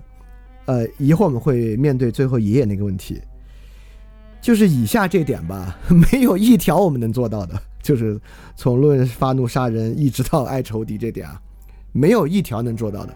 就我们在生活中当然要启示了，就是很多时候你都必须靠启示来解决你当下的问题，你必须靠启示来让人现在信任你，就没有一条做得到的啊。这这是另外一个问题了，该怎么办？我我想说的反而就是针对这个，就是你在法，我个人认为啊，在法庭上那个提示，目的是为了让你自己对自己的言行，你对你自己的这个动机，呃，讲的是真话，这这个事情出现，并不是说你讲了这个，人家就可以产生效力，呃，就没有人可以去再去查你啦，或者是像刚你刚刚您说的这个交叉质证的问题。呃因因为也说了嘛，就是你你你说你不撒谎这个事儿没法验证，但是要用这个行为去在一个有有信仰的国家，要用这种行为去让你自己对自己负责，就自己对自己负责这这个事情跟有没有效，有没有就是能不能呃怎么讲，就是先实现那个呃，就是就是其他的那个例子里面的这个效力，我觉得是不一样的。不知道您能不能 get 到呃这个差，就是我想说的这个差你说这个差别我理解，但是我不认可这个差别。我觉我觉得这个地方论起是说的特别好，你们的话是就说是，不是就说不是。因此，你之前按着圣经，我们可以说这话不是说给法官听的，不是说给陪审团听的，不是说给律师听的，是说给自己听的。那为什么在这里要说出来？如果你真是说给自己听的，你对自己的要求是不要撒谎，那你就别撒谎，你就是说是不是就不是就行。为什么在这里要按着说给众人听，说给陪审团听，说给法官听？你又没法靠这个说就让自己不撒谎。我我觉得恰恰是这个。这个会不会是一个就是震慑作用？就是一个呃，在有信仰的国家里面，呃，用就是法律反而借助这个东西去约束大家，起到震慑作用，然后以达到有这种效力。呃，就像您说的，可能我其实可以不用说出来就能，就是就就就去按照圣经去做事嘛。啊，但是人都呃人都容易不不约束自己啊。但是我觉得可以先不用过多纠结吧，因为其实现在有点还是还是差不多的意思，可以继续往下。尤其刚刚您引的这个经文，我觉得还挺相关的。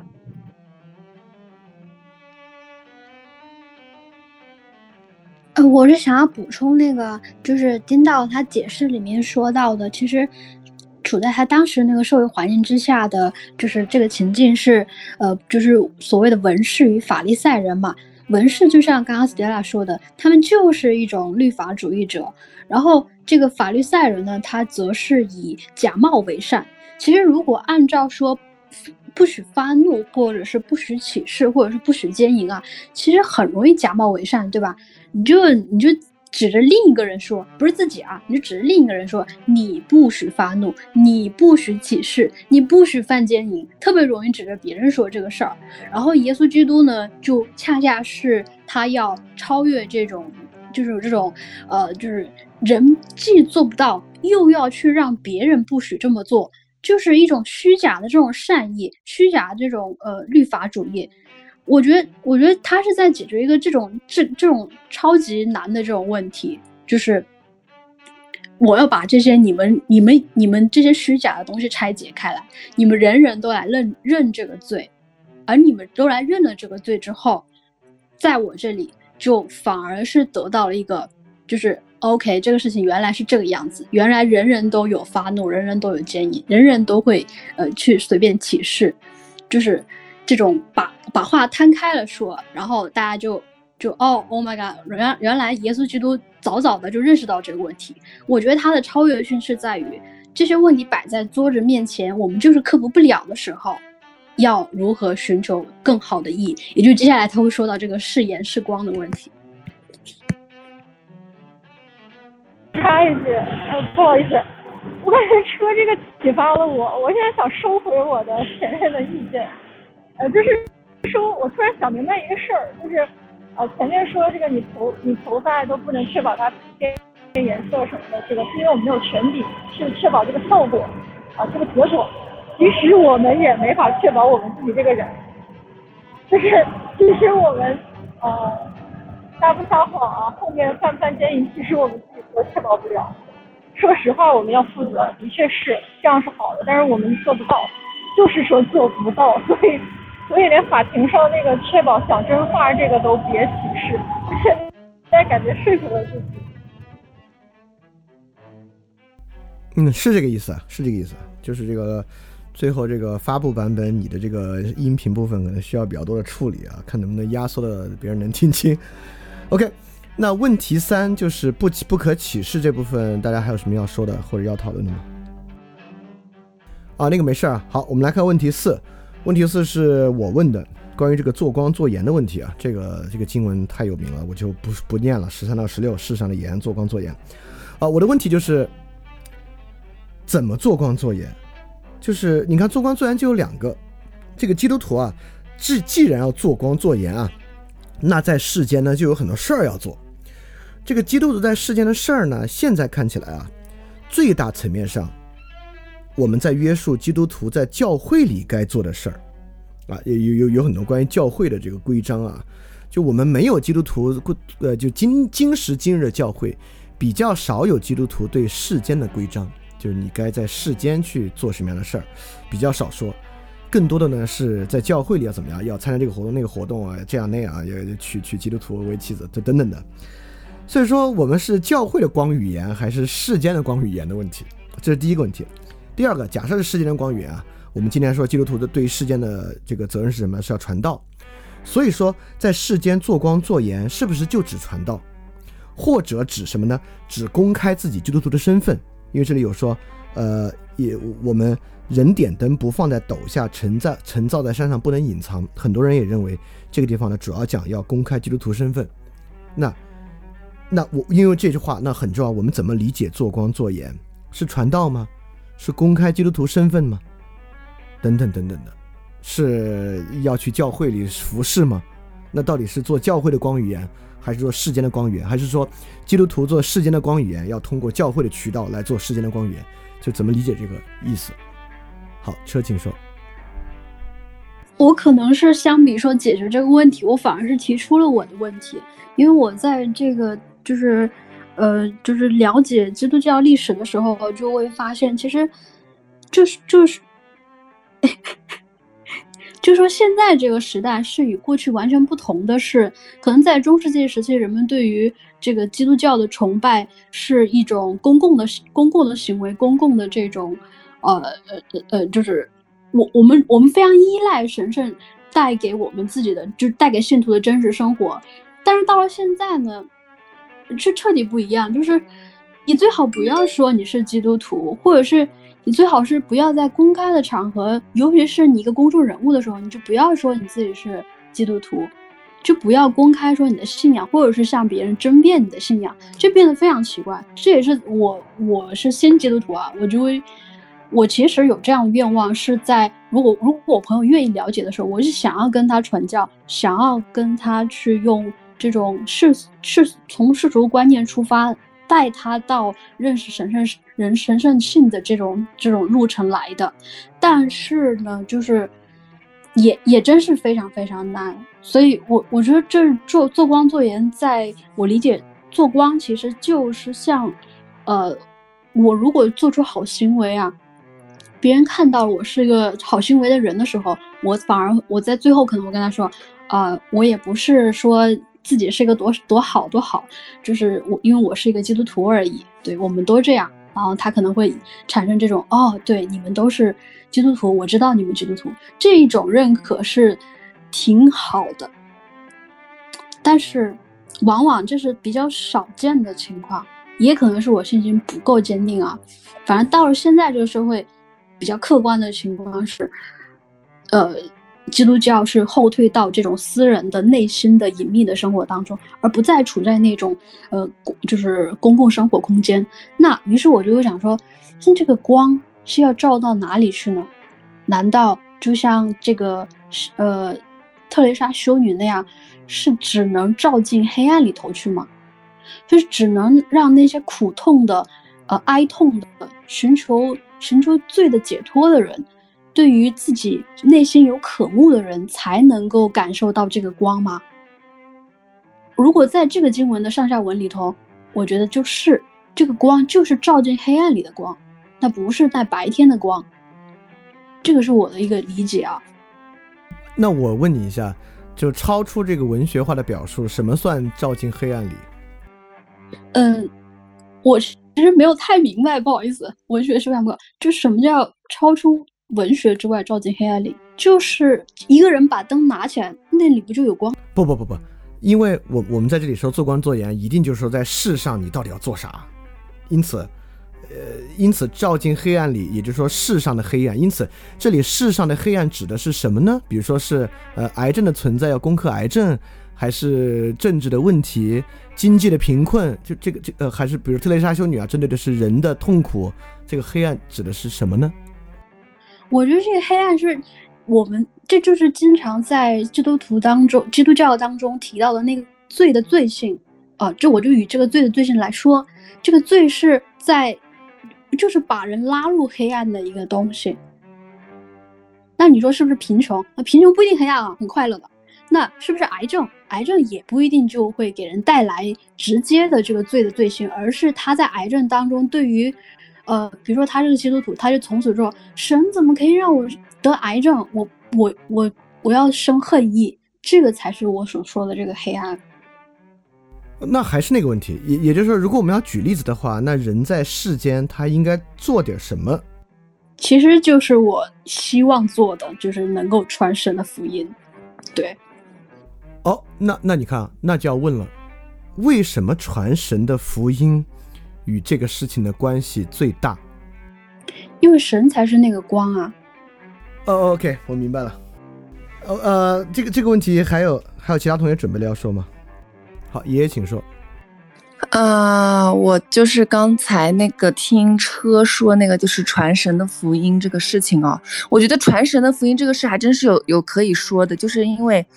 耶稣传道的时候，他当时，啊，就是不是医治一个瞎眼的嘛，就是有一个生来就是瞎眼的人嘛。然后当时就门徒就问耶稣说：“呃，拉比啊，你这个人他生来就是瞎眼的，是谁犯了这个罪？是这个人吗？是他的父母吗？”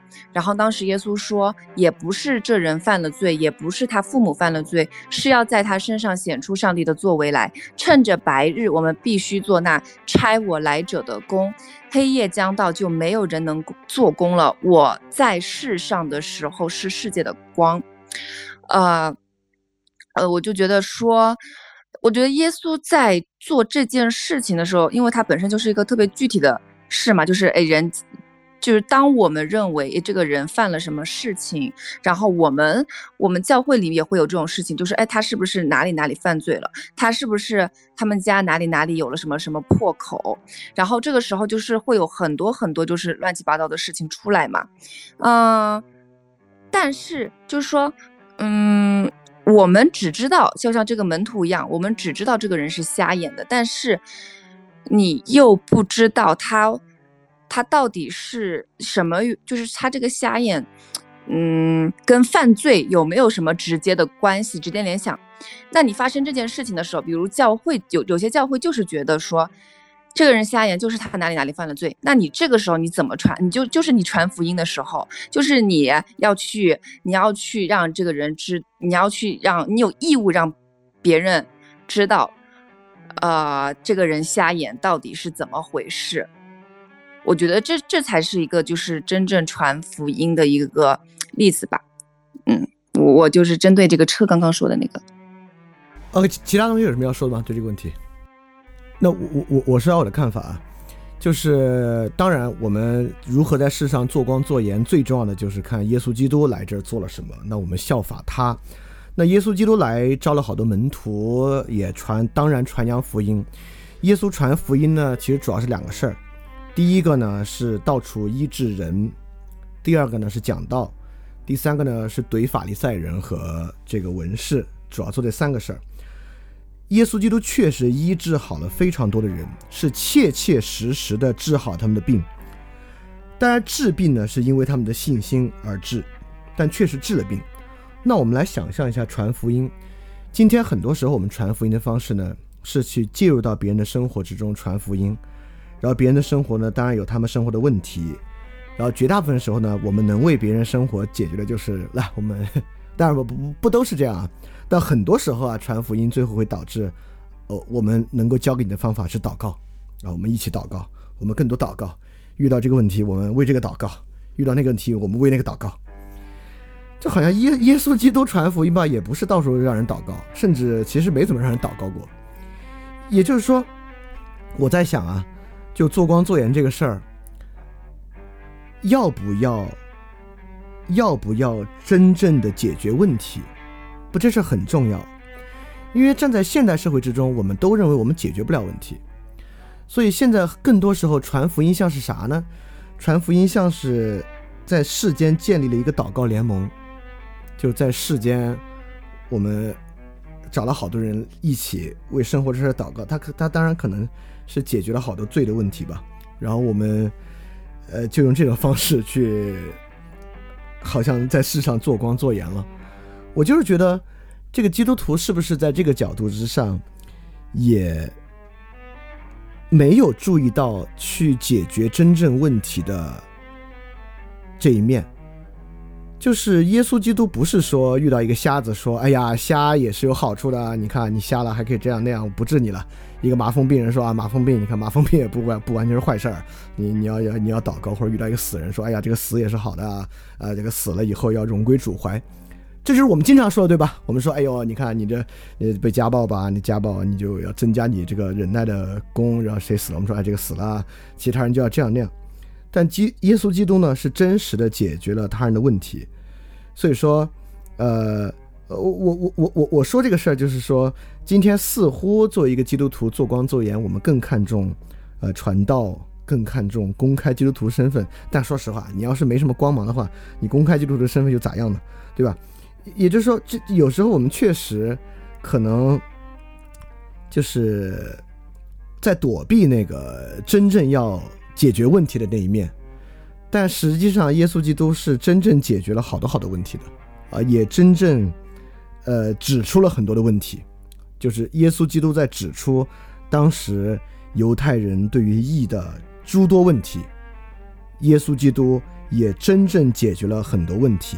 那今天的基督徒面对教会中不义的部分，要指出问题，还是教会内部爱和和睦为大，大家和和气气，一团和气？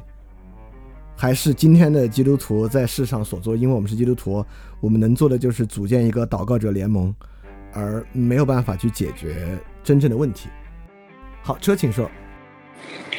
嗯，就我来说，其实我。你也知道，你现在那套已经在现实上我都用不了了。比如说，你跟人说：“哎，我是基督徒啊，我有这个神圣旨意。”待会我跟你说这个事儿不能做，你就别做。这事儿你现在行不通，可能中世纪还行，现在不行。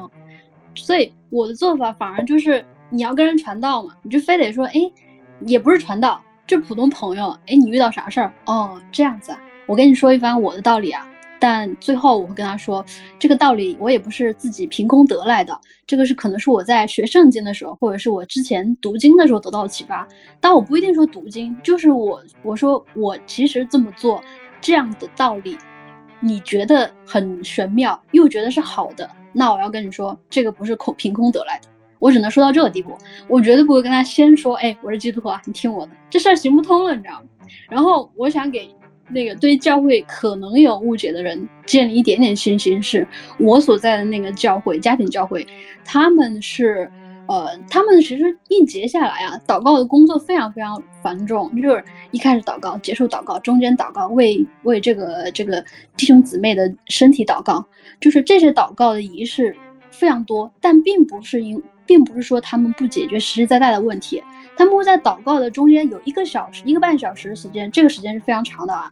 他们会就是针对我们是就是就普通人吧，就是普通人或者是信徒一般会遇到的那种，对于经文的呃片面解读，或者是他希望用经文组合起来来拆解我们生活生活当中的一些呃就是就是简单思维，这个绝对是从知识就是就是耶稣这边。得到那种呃对于知识真理的追求，然后回到神圣生活的，就就绝对不是那种就是和睦就好。其实他们其实之间有纷争，但有纷争的时候，也也是也是以智慧的方式解决，而不是以呃大家祷告一下这这这。嗯，当当然啊，我我我也不是说这个教会已经彻底败坏了，在世上教会都在做一些虚头巴脑的工作，呃，我只是说今时今日。第一啊，是这个事儿之难，因为今天的问题这么大，社会联合这么紧密，不管是一个个体还是一个教会，你说你解决啥社会的根本问题，那这个绝大部分时候你会感觉说不太上。呃，当然我也说，就我我的意思也是说，解决社会问题呢，绝对不是什么攻克癌症之类的，也不是说要解决个好大的问题，你才叫解决了社会的问题。但是，我我的意思是说，就是，哎，就这么说吧，就是特别像汉汉娜伦特那套，就是积极实践，在基督徒的生活中是一个很重要的事儿，还是一个敲边鼓的事儿？是一个很核心的事儿，还是在教会做好服饰之外尚有余力的情况之下可以兼顾的一个事儿？那我的我我的观点啊，就是从做光做盐和效法基督来讲，我认为这个才是基督徒在世间最最核心的一个事儿，而不是做好了那些之外尚有余力的时候去捎带手做一做的事儿。当然，我们也知道，今天好多这个传道啊，是呃传道最容易就是传那种在生活中很有呃困境的人。呃，好多时候呢，对方成为基督徒啊，也不是因为他在生活中，呃，那个困境得到了得到了特别大的解决，而是整个教会和教会组织确实有一套技术和这个组织结构，能够给予人呃一定的安慰、一定的安全感和一定日常生活的支撑，这些都是好事儿啊，这些确实不是坏事儿，绝对不是坏事儿。但是我就觉得这些和真正解决的那个问题似乎还有点远。我我我这里还有一个一一个经文，我觉得这个经文看怎么理解了，但我觉得这个经文很有意思，是约翰福音八章十二节到十七节。耶稣对众人说：“我是世界的光，跟从我的必不在黑暗里走，必要得着生命的光。”这当然就是做光了。然后这句经文在说啥呢？法利赛人反对说：“你是为自己做见证，你的见证不真。”耶稣说：“我虽然是为自己做见证，我的见证是真的。”因为我知道我从哪里来，往哪里去，你们却不知道我是从哪里来，往哪里去。你们凭外表判断人，我却不判断人。就算我判断人，我的判断是正确的，因为我不是独自审判，还有差我来的父同坐。你们的律法上也记着，两个人的见证就是真的。我是为自己做见证，但差我来的父也为我做了见证。我我觉得这句。是是在讲做光里面一个非常重要的事儿，因为我们今天有时候做光，包括你做任何事儿，别人不会问你说你是为自己做见证，你的见证不真，别人会说你类似的东西吧，说你夹带私货啊，说这不过只是你的想法而已啊，等等等等，然后我们就会觉得啊，OK，好吧，那在在一个团体里面，好像要还还是做事儿要更加稳稳当一点啊，至少周围的人能够彼此支撑，我们不用承担。被质疑做自己见证的风险，但我认为这节经文恰是恰是在说，做光有一部分就是我知道我从哪里来，要往哪里去，就是我 sometimes 我就是为自己做见证，但我知道这个见证是咋来的，所以我觉得这个是一个是个这个这个兴许是个勇气的部分吧，啊，这个勇气我觉得可能是呃今时今日基督徒。比较比较比较重要的一个事儿，啊，这是我接着刚刚往后说的，呃，爷爷爷请说。是今天发生的一件事情，就是我的妹妹，她就是特别的，就是伤心，然后她找我，说，呃，她的组，因为她的工作其实挺累的，因为我妹妹本来身体不是很好，她而且她的单位经常加班嘛，呃，所以呢，她就没有办法参加小组。她说她真的想要休息，她需要休息，不然的话他会耽误第二天的工作。呃，因为他本身就就是一个就是呃在工作上面要比别人很努力，要更努力，然后才能够就是达到就是别人可能就做一下这样的一个水平的一个这样的一个人嘛。他很想要对他的工作负责，所以他他真的很难过说。他我他说姐姐我真的想休息，可是他的组长一直就是已经有点不高兴了。他因为我的妹妹没有去参加小组，然后我就问他说：“我说那嗯嗯，你去小组，你你们这个小组你在里面收获大不大？你们都在干嘛嘛？”然后他就说：“其实他在这个小组里面，他没有觉得有特别大的收获。嗯嗯，然后他现在就觉得去小组是一个。”呃，就是他必，他必须就是他的组长强加给他，他必须要完成的一个任务而已，所以他不知道该怎么做。我觉得这就是，呃，面对我妹妹这样一个实际的这样的一个问题的时候，呃，我我该怎么告诉他，然后以及他能够做什么，他肯定以我我当然对我妹妹了解，他肯定是不会说他就不去教会了嘛，但是他肯定也是更加需要一个就是，呃，办法说他怎么能够不违心的去教会，然后也不耽误他的工作。对，也就是说，我我认为对你妹妹来讲啊，也就是说，不是说在小组里面什么意味着是一个基督徒，而是在他的工作里面怎么做意味着他是一个基督徒。他是在工作中做基督徒，而不是在小组中做基督徒。那个小组组长就更是，那个小组组长是在世界中做基督徒，而不是靠教条逼其他基督徒、逼其他人受洗来当基督徒。呃，不，也不是受洗啊，就是一个基督徒不是靠一套教条逼着其他基督徒参加了教会活动，他就在这个世界上做光做盐了。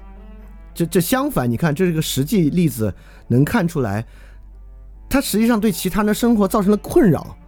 这个世界上有这么多问题，就逼另外一个基督徒来参加小组，绝对在这个世界上不是一个什么特别严峻的问题和麻烦，就会导致这个人堕落，就会让这个人这样那样。那实际上我们就是要怎么能让这个人更好的在他的生活中成为基督徒，而不是靠我完成了这些我必须做的教会义务，我就是一个更好的基督徒了。这这是他当然不是说跟他完全相斥啊，但我至少要说，这可能不是重要的部分，就是如何完成了教会的那些东西，甚至可能不是个重要的部分。而且如果我们太看重这部分，就会导致这个问题。我们觉得，OK，那成为一个基督徒的责任就是，就是让其他人来把这些该做的事儿都做了。那这就对啊，奇珍，请说。呃，就是小鲁老师刚才说那个，然后，呃，我看那听了之后，就就就在看这段经文，尤其是关于盐的这段，然后就有点，有点有点启发，就说是这这段不是说你们是世上的盐，盐若盐若失了味儿，怎能令它再咸呢？再没有用，只被人丢弃践踏。就是盐，就是盐这个东西，其实在在在在在以色列那边还还还比较特殊，就是，呃，首先他们祭祀的时候是用盐，但是。这个很多诅咒也是跟盐相关的，就是那个那个罗特的媳妇儿，不是从从从索德玛跑出来之后，回头看了一眼嘛，他看了一眼，他就变成盐柱了嘛。还有就是这个以以色列这个以以前就是要要是就是、忘了攻哪个城，然后把那个城攻下来之后，呃拿这个盐就是撒在地上，就让那个地方寸草不生。然后就说是这个这个盐要是，呃，就像这里说失了味儿。可能还不仅仅是怎能令令它咸，可能可能有的时候这个问题还还还更大一些。我就忽然间有这么一个启发。嗯，是的，是的，是的。而且我觉得盐这个，呃，它更在展现出你得有作用才行。你先得有作用，然后再看你这个作用用在哪啊，这是个挺蛮重要的事儿。OK，那这个关于做光做盐这一点，大家还有什么要说或要讨论的吗？好，我们来看问题五啊。问题五是关于这个遵行诫命又教训人遵行，但这个刚才可能已经回答过一点了。他引的经文的呢是这个十九的二十，是耶稣说：“所以无论何人触犯这诫命中最小的一条，又教训人这样做，他在天国呢就是最小的；但无论何人遵行这诫命又教训人遵行，他在天国里呢就要称为大。我告诉你们，你们的义若不胜于律法是、法利赛人，断不能进天国。”所以你看，这里有两组关系，一种是我们既触犯诫命，而且这段是耶稣基督说他不是来废除律法的部分，因此呢，我们触犯律法，又教人触犯律法，那我们就变成最小的了。如果我们遵循律法，又教人遵循呢，就变成最大的了，对吧？但是呢，这话明显很奇怪，因为好多法利赛人可不就是遵循律法并教人遵循吗？耶稣自己不就是触犯律法又教人不那么做吗？所以说，而且今天就是其实跟我们刚才说的问题是相关的。呃，今天的好多教会运作和运行呢，当然就是遵循诫命又教训人遵循诫命了。你要不那么做呢，你就变成了 呃触犯又教训人这样做，你就变小了。然后他们遵循诫命又教训人遵循的就变得很大。所以我们怎么看待这个问题？怎么看待？呃，什么叫遵循诫命？又教训人遵行，又什么又有什么叫做呃触犯诫命，又教训人这样做的这个问题？好，大家有有有有谁准备这个问题吗？好，这个问题这个问题我准备了呀。这个这个，我觉得这最好的方法就是找一个耶稣的例子。耶稣有没有做过这样的事儿？是有的，就是这里面有一个关于洗手的事儿。是法利赛人和律法师从耶路撒冷来见耶稣，就问耶路撒冷说：“为什么你的门徒吃饭前不洗手，违反祖先的传统呢？”很明显啊，是耶稣让他们不洗手的，所以耶稣变成了触犯诫命，又教训人这样做的。法利赛人是这个意思。耶稣的回答是啥呢？那你们为什么因着祖先的传统而违反神的诫命呢？因为神说，当孝敬父母，咒骂父母的，必治死他。你们倒说，无论何人对父母说，我所当奉给你的已做了供奉，他就可以不孝敬父母。你们就是借着传统来废掉神的诫命。因此，当然还有啊，关于这什么是真正的污秽，耶稣把群众叫来，对他们说：你们要听，也要明白，入口的不会使人污秽，从口里出来的。才使人污秽。然后门徒说：“法利赛人听见您说这话，又不高兴了。”耶稣说：“凡栽种的植物，若不是我天父栽种的，必要拔出来，由他们吧。他们是瞎眼领路的。若是瞎子领瞎子，两人都要掉在坑里。”对，然后彼得就给耶稣说：“请把这比喻解释给我们听。”耶稣说：“你们到如今还这么笨吗？岂不知凡吃进口的，经过肠胃的消化。”又排泄出来了，唯独出口的是从心里发出来的，这才污秽人。因为从心里发出来的有恶念、凶杀、奸淫、苟合、偷盗、假见证、毁谤，这些都是使人污秽的。不洗手吃饭是不会使人污秽的。当然，从这个角度解释呢，就跟罗马书的意思很一样了。因此，什么？因此这就这里就有了真触犯诫命。和假触犯诫命，以及真遵行诫命和假遵行诫命的区别。法利赛人认为吃饭洗手就是遵循诫命，耶稣认为不洗手吃饭不使人污秽。因此，律法书里面讲吃饭一定要洗手，这是一条假诫命。所以说，在触犯诫命又叫人这样做，和遵循诫命又叫人遵循，有一个前置条件。就是判断这是一条假诫命还是一条真诫命，因此这才是五章二十节。我告诉你们，你们的义若不胜于律法师和法利赛人的义，断不能进天国。因此这句话的意思就是说，我们当然要遵循诫命，又叫人遵循，而不是触犯诫命又叫人触犯。但是呢，就得知道什么是真诫命，什么是假诫命。如果我们拿着假诫命，其实就是触犯诫命，又叫人触犯诫命了。所以说，我觉得这个地方结合耶稣废除洗手传统这个事儿，确实能看出这段经文里面最关键的，其实是我们如何去判断什么是真正的诫命这么一个问题。如果我们对于诫命缺乏判断力，我们很有可能在不知不觉之中，我们既触犯诫命，又教人触犯，这是很大的问题。好，这是我对这个的一个看法和准备。然后放下了绊脚石，我觉得这里好像不没有必要再引其他的这个比喻来看是不是放绊脚石了。也就是说，你所主张的那个诫命里面没有义，没有义的存在，没有真正的义，因此呢，那是个假诫命。对，这是我对这个问题的看法。其他同学对这个问题还有什么要要说的或要问的吗？好，我们来看问题六啊。问题六呢，是一个是我问的问题，就是是一个是一个挺葛的问题，也挺奇怪的问题。就是经文二十九和三十节说，若你的右眼叫你犯罪，就挖出来丢掉，宁可失去身体的一部分，也比全丢在地狱里好。若是右手叫你犯罪，砍下来丢掉，就很很很明显，这里的意思不是真的把右眼挖出来，或者真的把右手砍掉，因为你就算把右手砍掉，那未来左手还是会，也就是说。关键就在于宁可失去身体的一部分，也比全丢在地狱里好。但实际上，我到现在我也我其实也没有理解，怎样才能失去身体的一部分。这个问题。也就是说，会不会啊？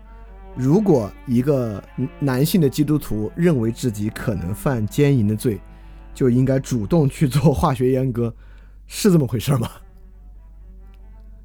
对，怎么怎么去失去身体的一部分？好，车，请说。我看那个解经书里面，他好像是说，这这个失去身体的一部分，依靠的是神的那一种呃神的力量去失去他的。因为你要说自己砍断自己的手是做不到的嘛，那自己去自己去阉割可能还行，因为麻醉一打就不知道了。但是这种行为好像就听起来就不太地道的样子。假如说啊，假如说我这个这个我平时。我要归罪的话也可以，比如说我平时就是，呃，经常呃，就是小偷小摸吧。然后有一天我就，我就因为一种意外，我的手失去了。我要如何理解我这个手失去了？我我当时我就是反过来去想啊，这个这可能不太地道。就是我反过来想说，神为什么让我失去了这双手？可做解释吗？如果可做解释的话，我会认为说这个是神让我获得一种更好的生命，或者是，呃，本来这手小偷小摸他就不那么，他就不那么好。那神依靠他的力量，或者是某种时机让我失去了他，或者是让我失去了眼睛。其实眼睛还挺挺有象征性的，这个手还不一定啊。就是眼睛其实是人就是视觉的动物嘛，我们看待一切都靠眼睛。但如果我们看到的世界不是，就你因为你有眼睛，但是你看到世界却是虚假的，这眼睛于你来说就无用。神如果取走了你的眼睛，你要如何看待这个失去眼睛这件事儿？也许这节经文就有这样的启示意义。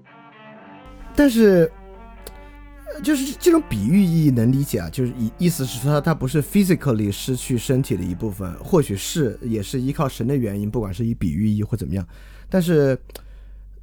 怎么样依靠神的原因失去身体一部分呢？是是，当然是因为祷告。那祷告的话，我怎么说呢？比如说，假设我就是假设有这个奸淫方面的风险，我难道是在祷告时候说，神啊，请你不知道因为什么原因 把把我阉割掉吧？就是这个感觉太奇怪了。就 如果这么祷告的话，感觉好怪。我怎么去依靠神来失去身体的一部分呢？啊，车，你说。那如果从那个象征意义上来说，就是，呃，神，你知道我有罪，我的罪在我身体之之中，我无法根除它，或者是说我知道凭您的力量才能够将它去除。那凭您的力量去去除，是如何去除呢？我并不是说他可能真的要失去一只手，或者是失去一双眼睛，而是可能他本来是瞎的，我也让他明亮，对吧？就是神也让他明亮，或者是一个一个明眼人却让他变瞎，我觉得。这个从象征意义上来说，一个明眼人变瞎，就完全不是好的意义啊！就是，哎，挺难解释的，对不起啊。嗯，没事儿，这样吧，我我觉得这个问题到这就是怎么失去身体的一部分呢？我觉得刚好连通了爷爷的那个问题，我们就可以来，哎哦哦哦，起身请说。呃，我我觉得这里是不是跟？跟这个呃最后一段的这个有点关系啊，就是最后一段，呃，他不是说我对你们说，你们当爱你们的仇人，当为你们呃迫害你们的人祈祷，好使你们在天之父的子女成为，呃，因为他使天上的呃太阳上升，光照恶人也光照善人，降雨给义人也也给不义的人，嗯，你们若。呃，爱爱你们的人，那还有什么赏报呢？税吏不不也这样吗？你们若只问候你们的弟兄，你们做了什么特别呢？外邦人不也这样做吗？所以你们应当成全的，如同你们的天赋是成全的一样。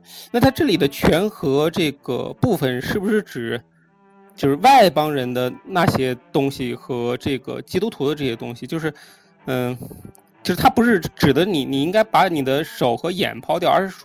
说把你们这个属于属人的，或者说属外邦人的这些这一部分抛掉，我这是他忽然间想到的，嗯，这一点。嗯，这里我看英文里面那个词儿用的非常可怕，就是完全就是 perfect。But ye therefore perfect, even as your Father which is in heaven is perfect。当然，我觉得你你这里可以从分有分分有论来说啊。你失去身体的一部分呢，恰恰是让身体变得更完全，就特别海德格尔那个意思啊。因此，你就是要去失去身体的一部分呢，呃，让它变得 perfect。但是我觉得这个是个，是个语言游戏的东西啊。因此，就关键还是说我特想身失去身体的一部分，啥意思？我咋失去身体的一部分这个问题啊？对我觉我觉得我们可以关联一下这个，就是爷爷那个问题。就爷爷就是说，就我们怎么做到？爷爷的问题呢是说，就是也是很有名的那个话，就抢你里衣外衣拿去，逼你走一里路就走二里，打打左脸打右脸。然后爷爷就说呢，教会里的人常说啊，呃，我们我们就能做到让人把礼衣拿走，陪他走一里了。如果不靠着神，人就没有办法做到这些，由人拿走外衣，让人陪走二里。因此，就是就刚这个问题。假设失去身体的一部分也是我们做不到的，是要靠神做到的。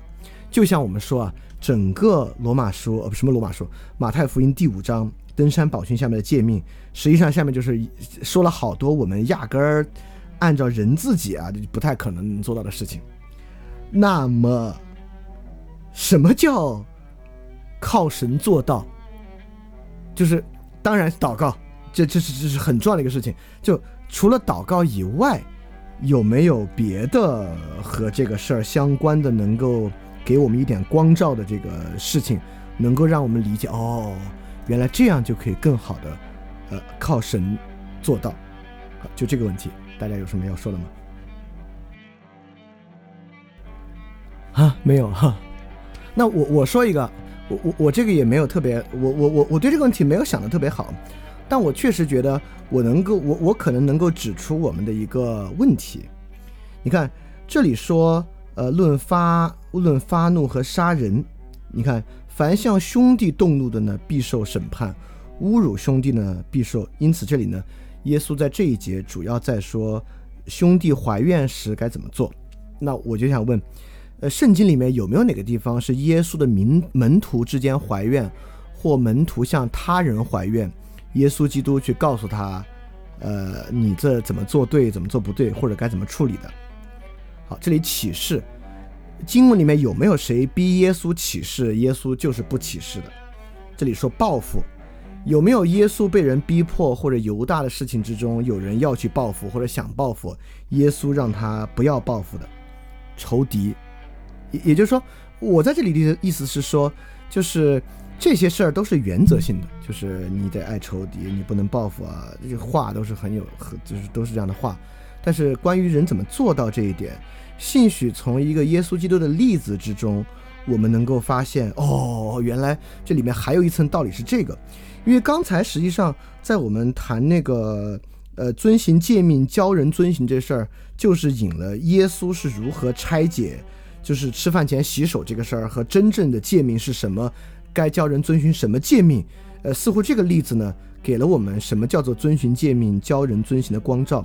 那做光做盐这个事儿和那你怎么知道你那个事儿是光是盐呢？我们经常听人这么说。那从耶稣呃为自己做见证这个事儿上，我们找到了哦，原来哦是这么一回事儿。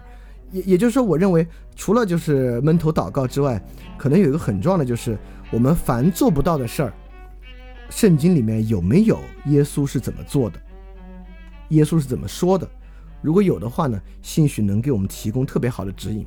由于我们对圣经不熟，所以说不知道，或者即使你熟，没往这想，花的脑子，嗯，就是脑子没花够，很可能呢就会失去这些启发。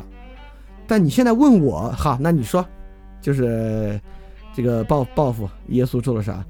实际上我也说不太出来啊，因为过去功夫花的也少，所以说我觉得我们这个 FSTD 呢。很可能就要对耶稣言行和语言到底对哪些问题投下了光照这个事儿，要额外的这个这个这个这个额外的敏感，可能会比较好。我我现在也就能说这么多了啊，车请说。呃，我我用两句经文来说说，就是这个观点啊，就是假如说这个我们的肢体它是要取去的话，它取它怎么取？那约伯记他是说，呃，他本来的肢体要被吞吃的，死亡的长子要吞吃他的肢体，就是说这个肢体啊，本来是要就整个都要被吃掉的，这个可能是说魔鬼吃掉了，就是被吃掉的意思，可能是说被恶魔吃掉。那那那是不是有一种被就是不是被恶魔吃掉，而是比较完好的去失去它呢？就是那个呃，马可福音九九章四十四节，他是说你缺了肢体，进入永生，强如两只手落到地狱，入那不灭的火里去。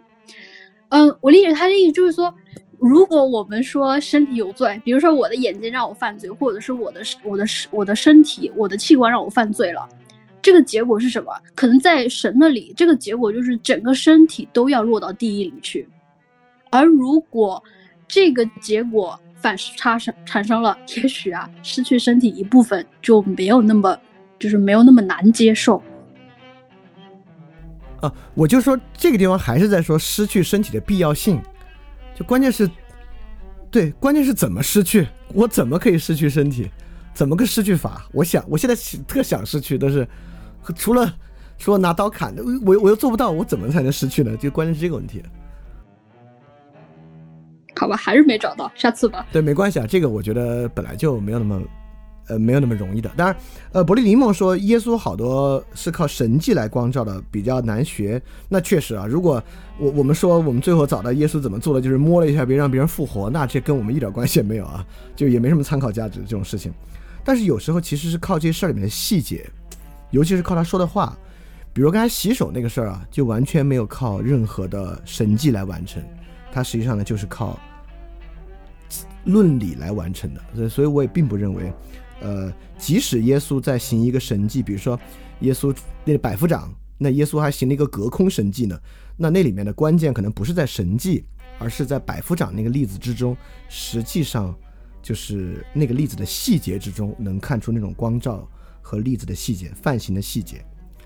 好，关于问题七，就是怎么样靠神做到我们无法做到的事儿。呃，大家还有什么要说的、要讨论的吗？行，那我们今天的这个讨论就到这儿啊。今天特别好啊，因为一共就七个问题，感觉很可能不会这么久，但是却花了两两小时四十分，就是说明今天的问题讨论，我我我也觉得今天的收获比上周要大。就今天还真是有好多蛮直观的东西，就该怎么去做，怎么理解啊，还是蛮有意思的。好，那我们下周就继续往下走一章就行了。我们因为这个登山宝训看来确实啊，字字珠玑，还是有很多可以去思考的东西。那今天谁哪位艺人来做这个最后的祷告呢？天上的父，你万有拥有的主，恳求您听聆听我的祷告，也恳求主赐我足够的力量。去活出天国子民的荣美品德，好叫我成为您有力的见证。也求主使我们的生活像盐像光，能影响别人的生命，使我们能够从心底里乐意遵循您的旨意。也求主继续在我们的生命当中能够做工，叫我们彻底远离罪，然后归于你。主啊，嗯，让我领受您对于我的爱，以至于我才能够知道如何去爱别人。主啊，我们我们渴慕你，我们热心的渴慕你。就像，呃，就像我们对您的道德学习也是如此的渴慕。我们知道世间的教条如此之多，对于我们身体，对于我们人的心灵，都都产生了各样的束缚。但这样的束缚，在呃拆解您的经文，对于您的经文的学习，而非对于您的呃盲目敬拜之中，就得到了呃可能得到了一些更好的产呃就是理解。也就是我们这个小学经小组最希望呃能够达到的一个目的，也求您，呃，在这之之中做我们的呃领带领路人，带领我们能够去到这个更好的目的，去到我们呃能够成为爱别人能力的，成为有有认识您真正的道的这样的信徒。